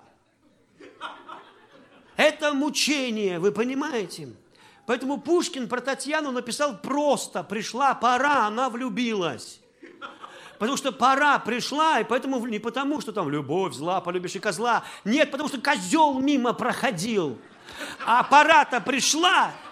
И тут очень важно, вы понимаете, важно молиться, потому что, чтобы проходил хотя бы нормальный человек, мимо проходил. Потому что вот эта пора влюбиться, это опасная пора. И Богу пришла пора сотворить человека, чтобы излить любовь на человека. Понимаете, да?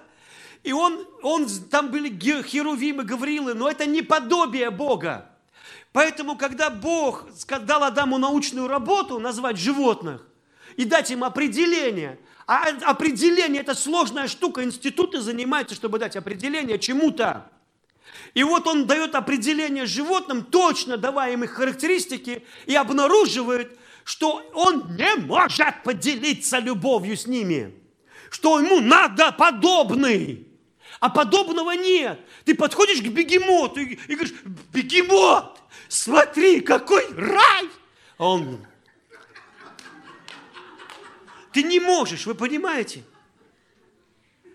И тут становится плохо, тебе нужен помощник, не чтобы редиски больше посадить. Потому что у нас, у протестантов, мы, нас Бог спас для чего? Чтобы мы спасали других, понятно? А то нафиг ты сдался Богу, простите за греческий. Бог тебя спас, чтобы ты шел и тоже спасал. Он кинул тебе спасательный круг. Ты тонул в океане. Он вытащил тебя. Отдел на тебя спасательный круг. Вставил свисток. И вот ты ходишь всю жизнь по пляжу.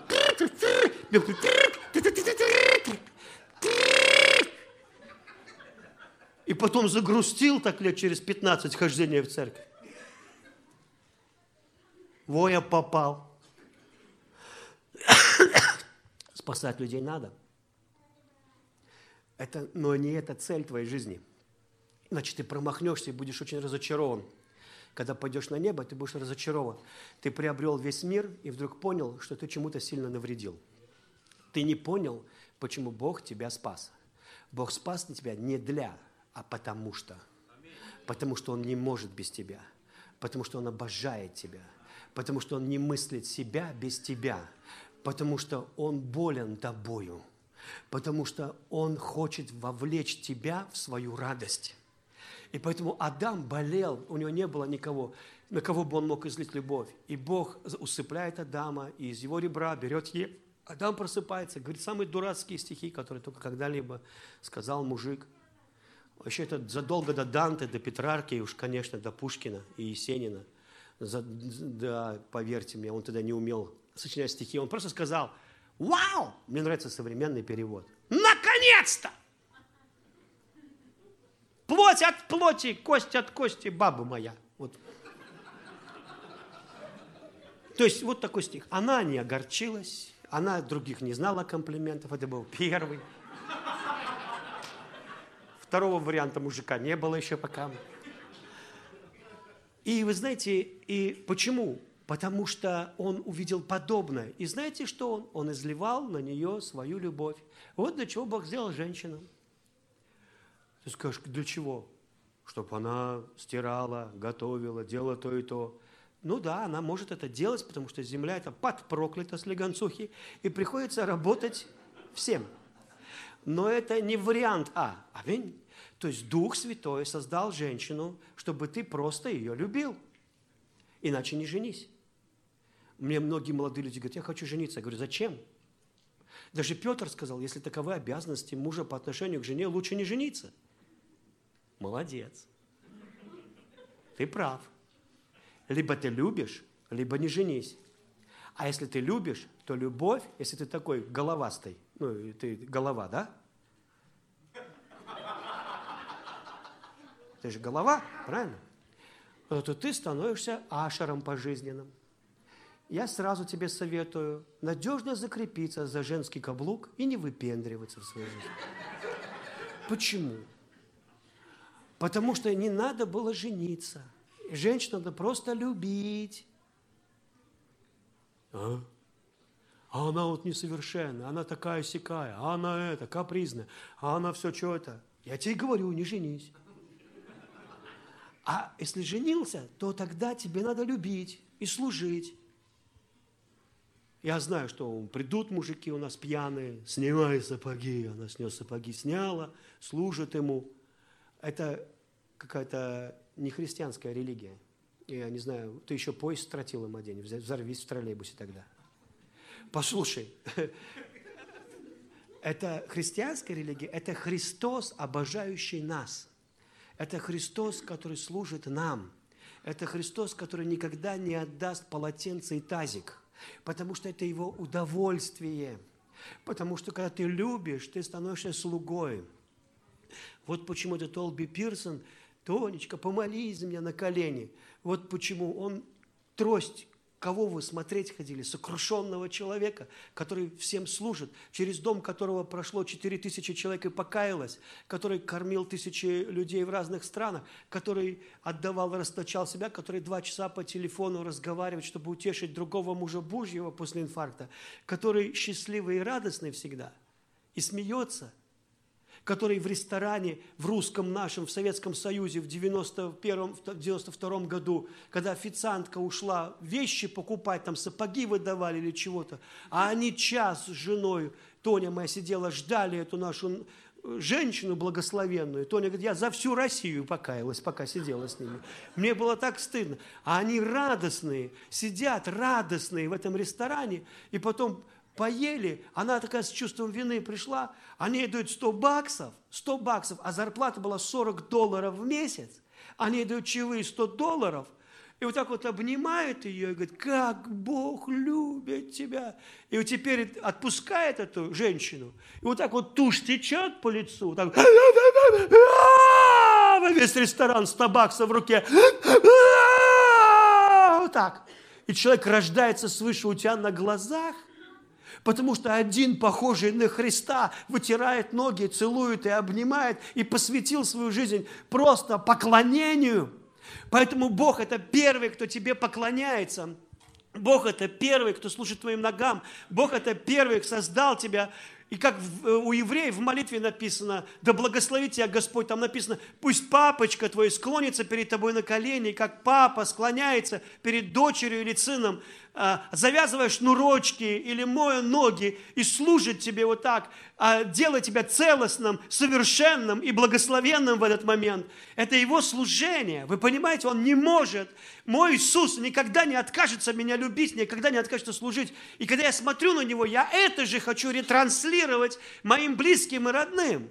Я это же хочу им отдать потому что я благословлен Иисусом, потому что мне хочется спасать людей, мне хочется это делать не потому, что меня заставили, а потому, что меня влюбили, потому что голос жениха – это голос благодати. Он поклялся не гневаться на меня, не укорять меня. Он решил принимать меня таким, каким есть. И поэтому моя жена обречена быть той, которую я никогда не укоряю. Почему у нее так? Почему у нее это? Почему это? Я хочу быть Христом, хотя бы для нее одной. Если у меня это получится, если еще трое моих детей это получит, это будет неплохо. А если я смогу это другим передать, сам научусь и других научу, то Иисус говорит, ты великим наречешься в Царстве Божьем. Потому что все, что Иисус хотел, это чтобы мы любили друг друга. А как? Это не через усилия мои, а через откровение Его любви. Потому что это нельзя, вы, нельзя просто изобразить, это надо получить. И поэтому поклонение – это момент, когда ты получаешь от Бога то, что ты никогда бы никаким характером своим не получил, никакими подвигами. Вот что такое поклонение – Поклонение – это папа, который обожает тебя. И он не говорит тебе, сынок, я хочу, чтобы ты мне поклонялся, иначе ты помрешь. Он говорит, сынок, я хочу тебя ввести в мое совершенное поклонение, потому что внутри Троицы есть совершенное поклонение. Отец поклоняется сыну. Сами прочитайте, это мой сын, мой любимый сын, в нем вся моя радость, все мое обожание в нем. Почему? Потому что там есть тайна, потому что в Иисусе, кроме Иисуса, был ты и я, и мы были в нем спрятаны. И он уже смотрел на эту флешку, где все человечество обожаемое им, где есть Сережа, где есть Вася, Ира есть, и Джон, и Билл есть. И он смотрел туда и говорил, это все, что я обожаю, за что Иисус сейчас умирает. Понимаете, все моя радость в нем – и как тогда, когда они согласились создать человека, так и в Евангелии от Марка эта троица собирается вместе у Иордана, когда Иисус крестится в эту водную могилу, видя свою будущую смерть. И когда он опускается туда, в это зеркало воды Иордана, зная, что он теперь не сойдет назад, не уйдет с дороги, пойдет на крест и умрет за этих людей. Сейчас мы были в нем, когда его воды покрыли Иордана. И когда он мокрый и счастливый встал, мы были в нем воскрешены уже. А когда на кресте он нас родил, понимаете, мы уже, все человечество было в нем – так Бог придумал, чтобы в нем была полнота божества телесного, и вы имеете полноту в нем. Так Бог придумал, что в начале было Слово, и Слово было у Бога, и Слово было Богом, и все через Него начало быть. И поэтому, когда Бог говорит, трепещите перед Словом моим, это не то, что я трепещу просто, вот знаете, ой, я боюсь это слово. Это когда я влюбленный Ромео в Джульетту, обожаю, я ее за пальчик взял, за курточку взял, и уже счастлив. Я ее пальцем тронуть не смею, потому что это все, что есть у меня. Я ее могу только за курточку брать, взять ее за палец. Это сверхнаглость. Я не побегу с ней в кровать, потому что я обожаю ее. Я не буду ее использовать, потому что я решил вот так вот просто трепетать перед этим словом. И это слово есть Христос во плоти.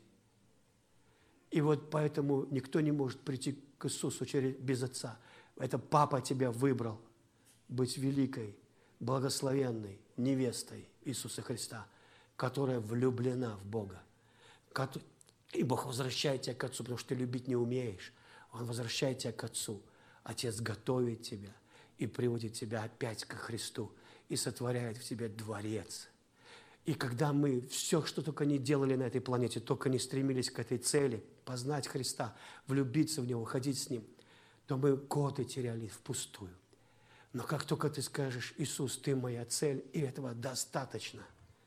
Я, у меня нет амбиций, я не хочу быть каким-то великим. Я хочу быть невестой, я хочу быть частью. Вот почему вы читаете такие странные притчи, где десять дев проснулись, и пять мудрых, и пять глупых. И вся глупость в том, что мы посвящаем жизнь всяким глупостям. А пять мудрых, у них было масло. Масло символ, символ благодати, масло символ помазания, масло символ того, что я не живу своей плотью, а живу Духом Святым, масло символ упования на Христа, масло символ того, что ты подобен Ему. И вот эти пять мудрых заходят, двери закрываются, и эти глупые пять девчонок скребутся ногтями. Пусти нас, пусти. Выходит жених, говорит, ват, ват, девочки, ват, я вас никогда не знал. Об этом, что ли, притча? Нет. Это не об этом. Они не идут в ад из-за того, что у них масла не хватило. Пятидесятники в рай, а баптисты без масла. В ад? Нет. Здесь не об этом. Здесь совсем о другом. Здесь о том, что Иисус говорит, я вас не знаю. Я правда вас не знаю. Если ко мне бы подошла какая-нибудь девушка и сказала, Сережа, она бы сильно меня напугала. Я бы сказал, я вас не знаю. Ну, Сережа. Вы понимаете, это я бы закрыл дверь и убежал бы дальше, пока Тоня не услышала то же самое, вы понимаете? Потому что у меня был бы испорченный вечер. Мне бы пришлось доказывать, что я не знаю, я, так. Но, но послушайте, но если я приду к Иисусу, а Иисус мне скажет, я не знаю тебя, я ему сразу напомню. Что? Поматросил и бросил? А вот там, помнишь, мы с тобой? М? Было дело? Было. А вот на той конференции, помнишь, ты на меня напал? Я на тебя не нападал, а ты на меня набросился. А вот там, помнишь, я лежал несколько часов под силой Божьей, и ты сейчас хочешь сказать, что ты меня не знаешь? Почему у меня будет смелость в день суда? Почему в день суда у меня будет смелость? Да потому что я, он, я знаю, что Он любит меня. Понимаете? И я принял это, и я люблю Его. Я отдаю Ему только то, что принял. Поэтому я могу прийти в день суда вообще без очереди.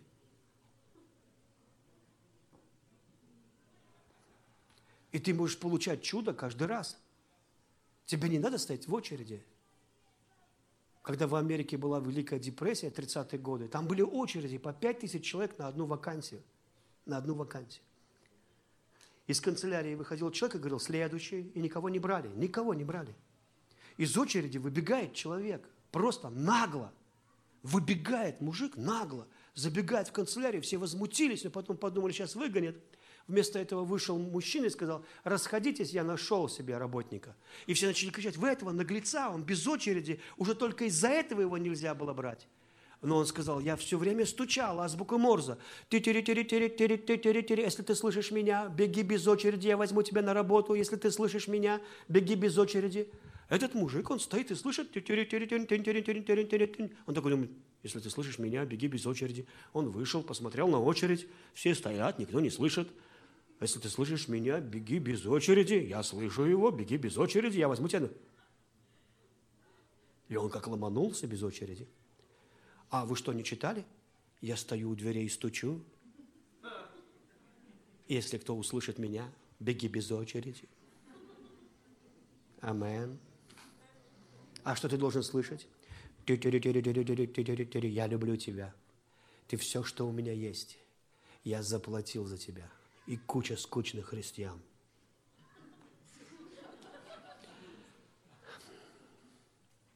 Ощущающихся, если не проклятыми, то слегка под проклятыми.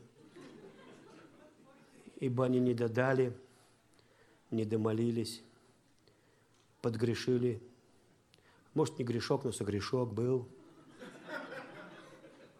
Вы понимаете? И они себя дисквалифицируют год за годом. Они дисквалифицируют себя от Божьих чудес, от Божьего благословения. Потому что они думают, что они хотят угодить Богу можно делами.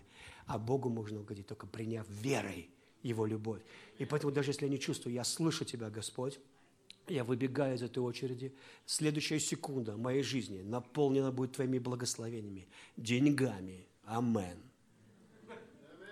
изобилием Твоего присутствия. Амен. Иоанн говорит, мы познали любовь, которую имеет к нам Бог, и уверовали в нее. Бог есть любовь. Он не говорит, что мы верим в какого-то Христа. Он говорит, у нас есть конкретное переживание Божьей любви. У нас есть смелость приходить к трону благодати в любое время. Я могу прийти к трону благодати в любое... Мне не надо даже идти. Вот я у трона благодати.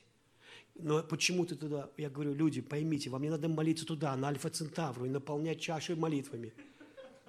Чтобы Бог потом отлил на вас немножечко, чего вы туда наплескали. Вы плескали всем коллективом, всей церкви, каждую ночь. Вы связывали дьявола, он сволочь, к понедельнику уже развязывается и бедокурит. Вы пытаете наполнить чашей молитвами. Бог то ли отпивает, то ли игнорирует, то ли ждет следующего тысячелетия. И вы все время пытаетесь ему угодить. В то время, как Бог хочет, чтобы вы принимали. Аминь. Как? Это когда ты сам себя квалифицируешь в это. Когда ты говоришь, Господь, я верю в Твою любовь, и следующее мгновение моей жизни не будет как предыдущее, потому что Ты любишь меня, Ты заплатил за меня огромную цену и я не буду жить по-прежнему. И если надо, подорвутся 12 легионов ангелов, дадут мне работу, если я ее был лишен, я исцелен. Когда ты начинаешь жить реальностью Его любви, когда ты Его любовь к себе приватизируешь, и, может быть, ты не ощущаешь ее еще пока, но ты решил веровать в Его любовь, что это именно тебя касается, это ты и это ты тот хронический счастливчик и патологический везунчик, который обречен на успех – Потому что у тебя папа работает Богом на полное время. И ты просто не можешь жить по-другому. И ты решил так верить, потому что вера начинается часто с простого решения. Ведь люди решили верить в подкову, решили верить, что их кот кушает вместе с барабашкой на подоконнике. Они решили верить, что уротерапия поможет им. Они решили верить в обливание холодной водой, в эту диету. Они жрут салаты, жрут салаты. И решили верить, что это им поможет. Мой дедушка Тимофей Антонович, он таким не был. Он жрал все, что не приколочено. А все, что приколочено, он колачивало, все равно жрал. И прожил 92 года. Так если бы он не курил с 8 лет, ему бы Ной поаплодировал. И вы сейчас в страхах, вот это, вот это, вот это, а как вот это, а вот это, а вдруг вот это, а вот это, ой, у меня живот. Да слава Богу. В, на Руси молитва даже есть. Живота прошу, Господи, живота прошу. Вы понимаете, это нормально, мужик с животом, это нормально. Что вы под моду эту? Нормальная женщина должна нормально в теле быть, немножко хотя бы. Все совпадения случайных худых, я не их бросаю в них камень. Хорошо, ты можешь хоть в лосинах всю свою жизнь бегать с водой. Это неплохо.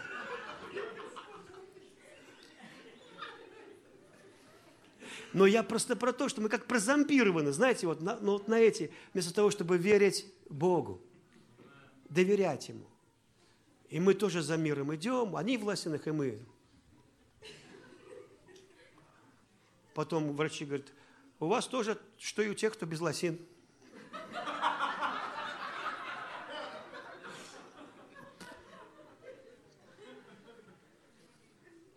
Поэтому Божья любовь, она такова, чтобы мы приняли ее. Приняли ее. И начинается с проговаривания. Отец, я не чувствовал, не переживал, но я принял Твою любовь. Я, ты любишь меня. Я решил верить. Я буду называть себя тем, кого дико любит Бог. И, я, и, и вот с этого момента ты начнешь видеть, как, если ты будешь настойчивым, потому что, ну, некоторые у вас очень трудные лица.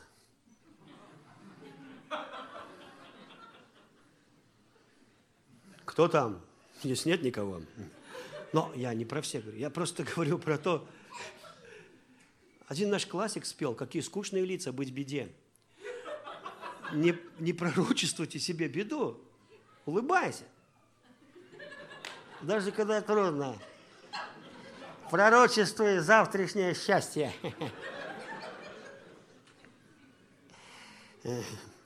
Почему? Потому что начнет материализовываться то, что ты скажешь, и то, во что ты веришь оно прибежит к тебе, придет, накроет тебе стол. Поэтому мудрость, она веселая женщина. Вы знаете, что мудрость хохотушка? Веселушка, хохотушка и художница. Она говорит, Бог, я была там, когда Бог творил мир. И знаете, что я вам скажу, говорит мудрость? Я свидетель. Потому что вас там не было, а я была. И вот когда Бог сотворил мир, я видела – Счастлив был Бог, когда увидел сотворенный мир. И когда Бог творил человека, она говорит, я там была. И знаете, что я вам скажу? Счастлив был Бог, когда увидел сотворенного им человека. И когда Адам съел с дерева добра и зла, это не была вселенская катастрофа, и Бог вовсе не пытается возвратить тебя в рай, голого и счастливого – это всегда было движение вперед. Да, в кожаных штанах, но вперед.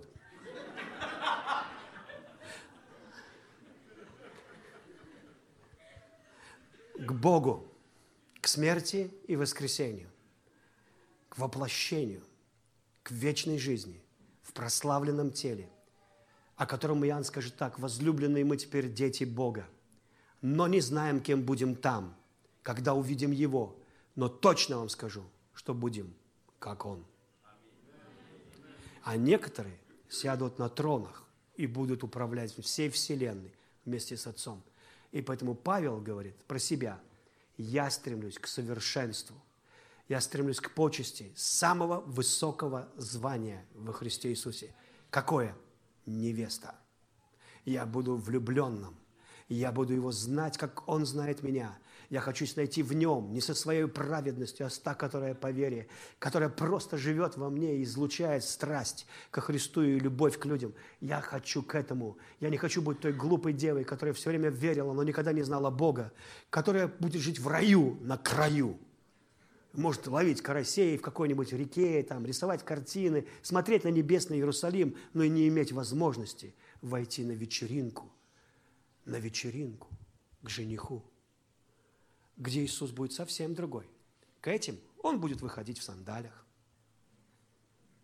в белой одежде, за рай, туда, за стены Иерусалима. Он будет такой любящий и немножко строгий. А к тем, кто в городе, он будет такой, ха-ха, ребята, они будут знать, совсем другого даже Иисуса. Поверьте, так и будет. А будут еще некоторые, кто не только будут на брачной вечеринке, а будут ходить в совет и управлять миром, как боги. Справа будут сидеть от Бога вместе со Христом на тронах. И сколько мы тут с тобой проживем? Сколько лет? 120. Перед смертью не надышишься. Уже не, не, побежи, не побежать за маслом. Уже не успеть наполнить маслом. Уже есть что есть. И поэтому давайте поспешим к совершенству. Насколько это возможно когда твоя молитвенная жизнь оживает не, не ради бизнеса. Когда у нас в России кризис, все бизнесмены на молитвенную ночь пошли. А я не ходил. Потому что они молились за бизнес. Они молились за успех, чтобы их товары продавались, чтобы Бог их продвинул. А я не ходил. Не люблю я эти молитвенные ночи.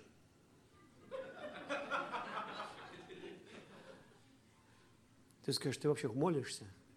Ага, все время. Я только и думаю, Иисус. С людьми сижу. Иисус. И все время жду. Все время жду. Иисус. Он все время слышит мое сердце. Иисус, жених. Иисус. Иисус. Потому что мы сольемся в одно. И всю вечность будем богами. Аминь. Его мечта исполнится. И глиняный плотяной Адам исполнится Писание. На одно мгновение гнев его, на всю вечность благоволение. И ты скажешь спасибо за боль, Бог. Спасибо за боль. Спасибо, что не так легка была моя жизнь. Спасибо, что пришлось терпеть. Спасибо, я не знал, что такой будет мощный ответ. Я не знал, что такой будет классный венец. Я не знал, что так будет много славы. Я просто вынужден был проходить эту жизнь. И ты скажешь, спасибо, Бог, как он сказал Моисею, покажи мне славу твою. А Бог говорит, я покажу тебе славу мою. Но он хотел увидеть Отца, а не увидел. Он хотел, он чувствовал, что там что-то больше, чем Яхве. Он чувствовал, что... И он говорит, если я обрел благоволение, покажи мне славу. Он никогда бы в смелости не сказал бы, что Бог папа. Потому что так нельзя. Это наглость, это супер наглость, так сказать. Никто так не может сказать. И вот почему-то сатана, поклонись мне. Почему ты это? Почему ты просишь это? И почему Иисус говорит, Господу Богу одному поклоняйся, Ему служи? Почему Он меняет слово? Там написано Господа Бога бойся. Почему ты выкинул слово из Библии? Да потому что Он и есть слово. Потому что всякое слово живое и часто меняется. И он, оно живое, оно не, не, не, не, не стагничное, ну, не мертвое, это не буквы на бумаге. Это жизнь. И он берет и говорит, Господу Богу поклоняйся ему одному служи. Почему Сидрарх, Месах и Авденага, три одиноких фигуры, стоят стоят, и кажется, что они такие наглецы, все на карачках, а эти трое стоят и говорят, нам нет нужды с тобой, царь, разговаривать. Ты коснулся сакральной темы, ты коснулся самой страшной темы во Вселенной. Это обожание Бога нас. Мы, если надо, умрем сейчас, но мы не склонимся перед тобой, мы поклоняемся одному единственному Богу. если нужно в печь, то войдем в печь. И когда их туда бросают, а она расклеена серой и смолой, то есть нефтью, Добавь селитру, это греческий огонь. Понимаете, а там, там все плавится. Эти люди, которых кидали, умерли, а эти трое ходят вчетвером со своим любимым женихом. Они ходят вчетвером. И этот сатана знает, что нет ничего круче, чем поклонение. Потому что поклонение – это не что иное, как честь и сердцевина Вселенной. Это истина. Поклонение – это то, для чего все создано. Это Он, тот, кто обожает. И в этой Троице совершенное, экстатичное поклонение. И тебя просто приглашают не улучшить это. Тебя приглашают не прославить Бога. Тебя приглашают в экстаз Его любви, чтобы ты тоже насладился этой Троицей, чтобы ты вошел в этот танец. Потому что истина в том, что Бог не эгоистичен, что Он посвящен другим. Отец сыну, сын отцу, а вместе тебе, и тебя зовут в этот экстаз. Ты со своей песней не улучшишь ничего. Ты просто, там и так совершенное поклонение. Тебя просто приглашают на вечеринку, где все накрыто. Без картошки и без ножа твоего. Твоя помощь не нужна, чтобы там почистить или порезать лук. Там все готово. Тебя приглашают бесплатно в экстаз жизни с Богом, потому что это Он тебя придумал, чтобы любить тебя, а не ты Его. Тебя приглашают на невероятное вечное путешествие с Богом быть таким, как Он, бессмертным и не только, быть счастливым. И поэтому Павел говорит, вот я к этому иду. Отец, я благодарю Тебя. Я молюсь, чтобы Дух Святой делал работу. Святой Дух, нас надо сильно-сильно сейчас благословить. Послушайте меня. Вот как будет следующее пробуждение. Оно будет на словах благодати. Это обязательно. Можете критиковать благодать, можете что угодно делать. Бог не позволит больше жить людям под законом. Богу нужны свободные дети. Приходит новое поколение людей, они не пойдут под закон никогда. Вы не сможете удержать людей в клетке страха. Вы выкинете пряник и выкинете кнут, и вам придется уповать только на благодать. Либо вы помазаны, либо ничего не выходит – Послушайте меня.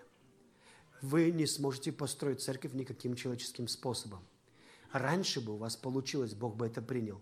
Время это закончилось. Это пробуждение, которое сейчас идет на словах, на крыльях благодати, откровения отцовской любви, на пятигранном служении и невероятной свободе. Выхлопом будет честь, страсть. А вот следующее, что будет, хотите скажу? Следующее – это когда отец, когда ты придешь к отцу, поведет тебя к сыну. Это будет самое мощное пробуждение во всей вселенной. И русские люди, и украинцы тоже. Я говорю об этом. Я, я знаю, что я американцы, но я хочу просто сказать вам. Я, это особая печать на русских людях. Я сейчас вам скажу. Не обижайтесь, если... Это вообще... Ну, поймите меня правильно, хорошо? Это то, что я услышал от Бога. Я призвал Россию показать. Это ее предназначение, и она для этого сохранялась для одной цели – показать, как невеста любит жениха и как жених любит невесту. Я из-за этого изолью золото пробуждения, оно будет как мед, как золото. Любой человек, который зайдет в такую церковь, будет исцелен, чем бы он ни болел – это будет экстаз любви человека со Христом, который закончится криком «Гряди, Господи, я изнемогаю от любви». И вот на этот зов Иисус придет. Это вызовет огромную ревность среди израильского народа. Они увидят, что люди любят их Бога, как они не могут это делать. Из такой силы. Россия вечно невестится и ждет всегда какого-то жениха, не зная, что живет для откровения, показать любовь Христа. Это будет пробуждение самое сильное не потому, что будут самые большие церкви, они будут, а потому что это будет последнее откровение перед приходом Христа. Невеста приготовила себя. Это перейдет в другие страны. И русские пасторы. Им Бог хочет даровать самый вкусный хлеб с небес. Примите, говорит, если вы хотите, примите это. Это будет вкусный хлеб с небес – это будет что-то, что еще не кушали. Какие-то люди в истории церкви во все века имели откровение жениха и невесты. Какие-то церкви иногда ретранслировали это, насколько им было открыто. Но в будущем это будет вот так. Это будет настолько мощно, что если бы кто-то хоть пальцем тронул верующего, у которого такие отношения со Христом, он бы коснулся глаза Бога, моментальная реакция от Бога бы пришла – это будет невероятная защита, так что люди будут обновляться в теле, как Сара, и жить дольше. Это будет настолько глубокое помазание, что все клетки твоего естества будут подчиняться силе воскресения. Это будет то, что вам не приходило в голову и на ум. Это будет слава, когда церковь одевается в славу Бога, и Бог начинает показывать, вести ее к Иисусу. Вот что будет делать. Это будет через откровение Его любви. И ваши церкви будут расти не потому, что у них классная структура или система, а потому, что на них будет излита вот эта река Божьей любви. Бог будет крестить людей массово в эту любовь. И я говорю вам, вы можете просить, потому что вся благодать, вся Божья доброта – это не только теология, которая очень важна для понимания умом, ибо написано, возлюби Бога всем разумом своим. Но это также, это также переживание Бога. Я помню, я закончил это, мы с Тони были в Италии, и там, мы, ну, короче говоря, мы устали, э, зашли в какую-то забегаловку, пешком шли, э, думали, дождь пройдет, объелись в этой забегаловке. А дождь не прошел, а нам полтора километра в горочку все время идти, в гостиницу. Это как вот замкадом, если бы в Москве была, знаете, вот дешевая гостиница. И мы туда шли, она уже плачет, устала, дождь, мы промокли. Добрались до номера, легли, так чуть-чуть отдохнули, наши друзья приезжают. Сережа, Тоня, тут есть такой итальянский ресторан, вам надо обязательно попробовать там пиццу. Я говорю, Женя, мы обожрались, я не могу, никакая пицца, самая крутая, ничего не будет. Ну, пожалуйста, давайте с нами сходим за компанию, мы угощаем. Я говорю, Женя, угощай, не угощай, мы обожрались. Я говорю, Тонечка, ну пойдем. Она, ну пойдем. Мы пришли уставшие, там одни итальянцы, все одновременно разговаривают, машут руками. Мы заказали пиццу, лазанью, что-то еще. Наши друзья были голодные. А повар, его видно было, как он готовит. Он там что-то резал и на нас поглядывал. Такой, знаете, такой, поглядывал, как мы там. Потом нам вынесли пиццу, он смотрел, как мы ее едим. Прям смотрел нам в рот. Потом такой, м-м-м", и еще чего-то. Мы, я откусил эту пиццу, о, Боже мой, я в жизни такой не ел. Ну, не просто на, на, на углях сделано, знаете, это, это просто что-то божественное.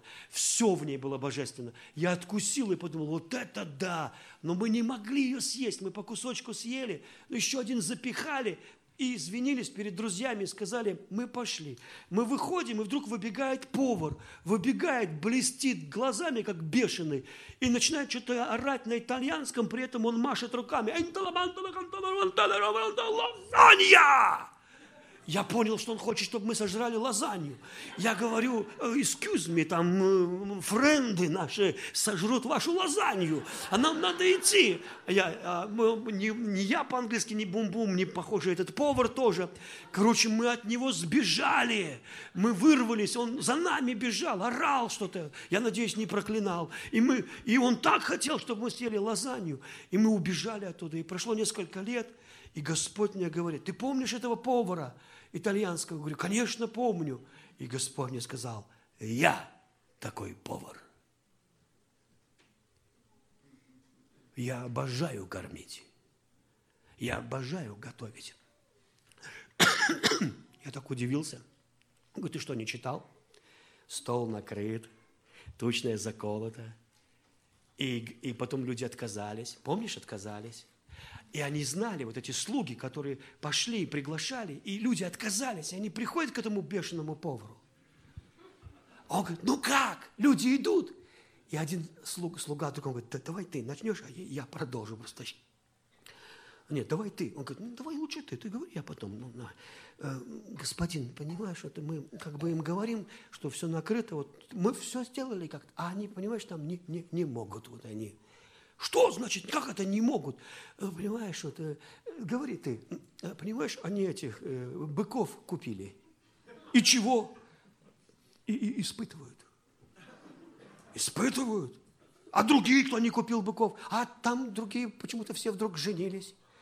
Как женились? И чего?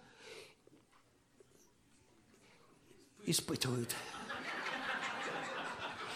Так, идите еще раз соберите всех, кто под заборами, бомжей, всех грязных там, неважно, наркоманов, алкашей, всех. Но это надо съесть. Вы понимаете? И Библия говорит, стол наполнился.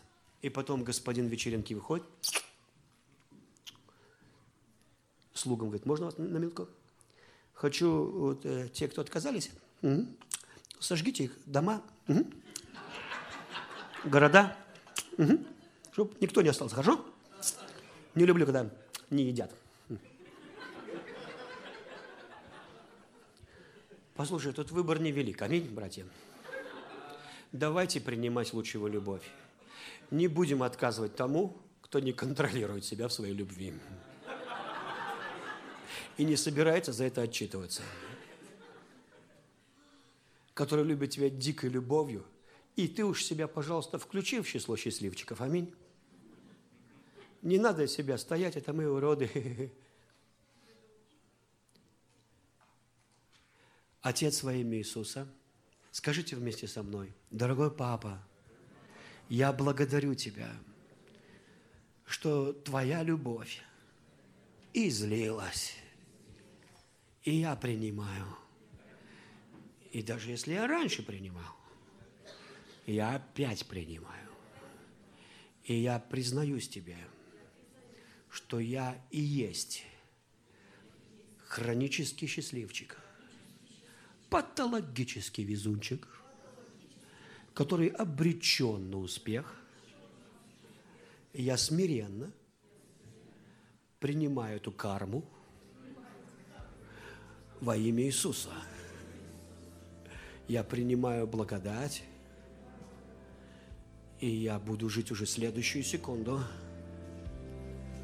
лучше, больше, здоровее во имя Иисуса. Я прошу, чтобы Ты наполнил мою жизнь переживанием Твоей славы.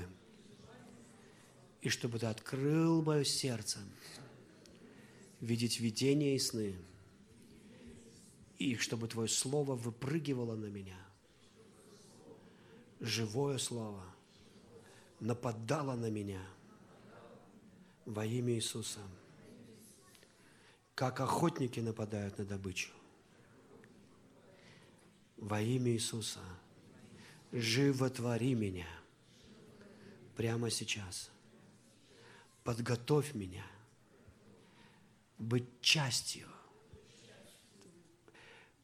славной церкви, влюбленной церкви во имя Иисуса. Заведи меня в экстаз – Твоего присутствия, Твоей любви. Я не прошу меньшего. Я хочу видеть всю Твою славу. Во имя Иисуса.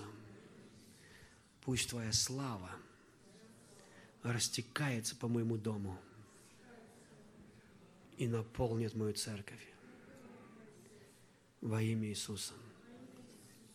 Аминь. Олби сказал, он старенький, сияющий такой. Он сказал, Сергей, пойте не для Бога, пойте Богу. Он говорит, не служите для Бога, служите Богу, прямо Богу. И вы начнете переживать помазание, и сила тогда придет – и это и будет ключом к вашему успеху. Служите Богу, не для Него, а Богу. Я, я слушал, потому что я его хорошо понимаю. Я его хорошо понимаю. Я это всем говорю. Ну все, ага, ага. Домашние группы как взращивать будем? Я говорю, никак вы их не взрастите. Служите Богу. Они сами будут взращиваться. Поверьте. Аминь. Пусть Бог благословит вас. Пастор, спасибо, что потерпели меня, я долго проповедовал. Ну, потому что один раз все проповедовал. А если было три, я бы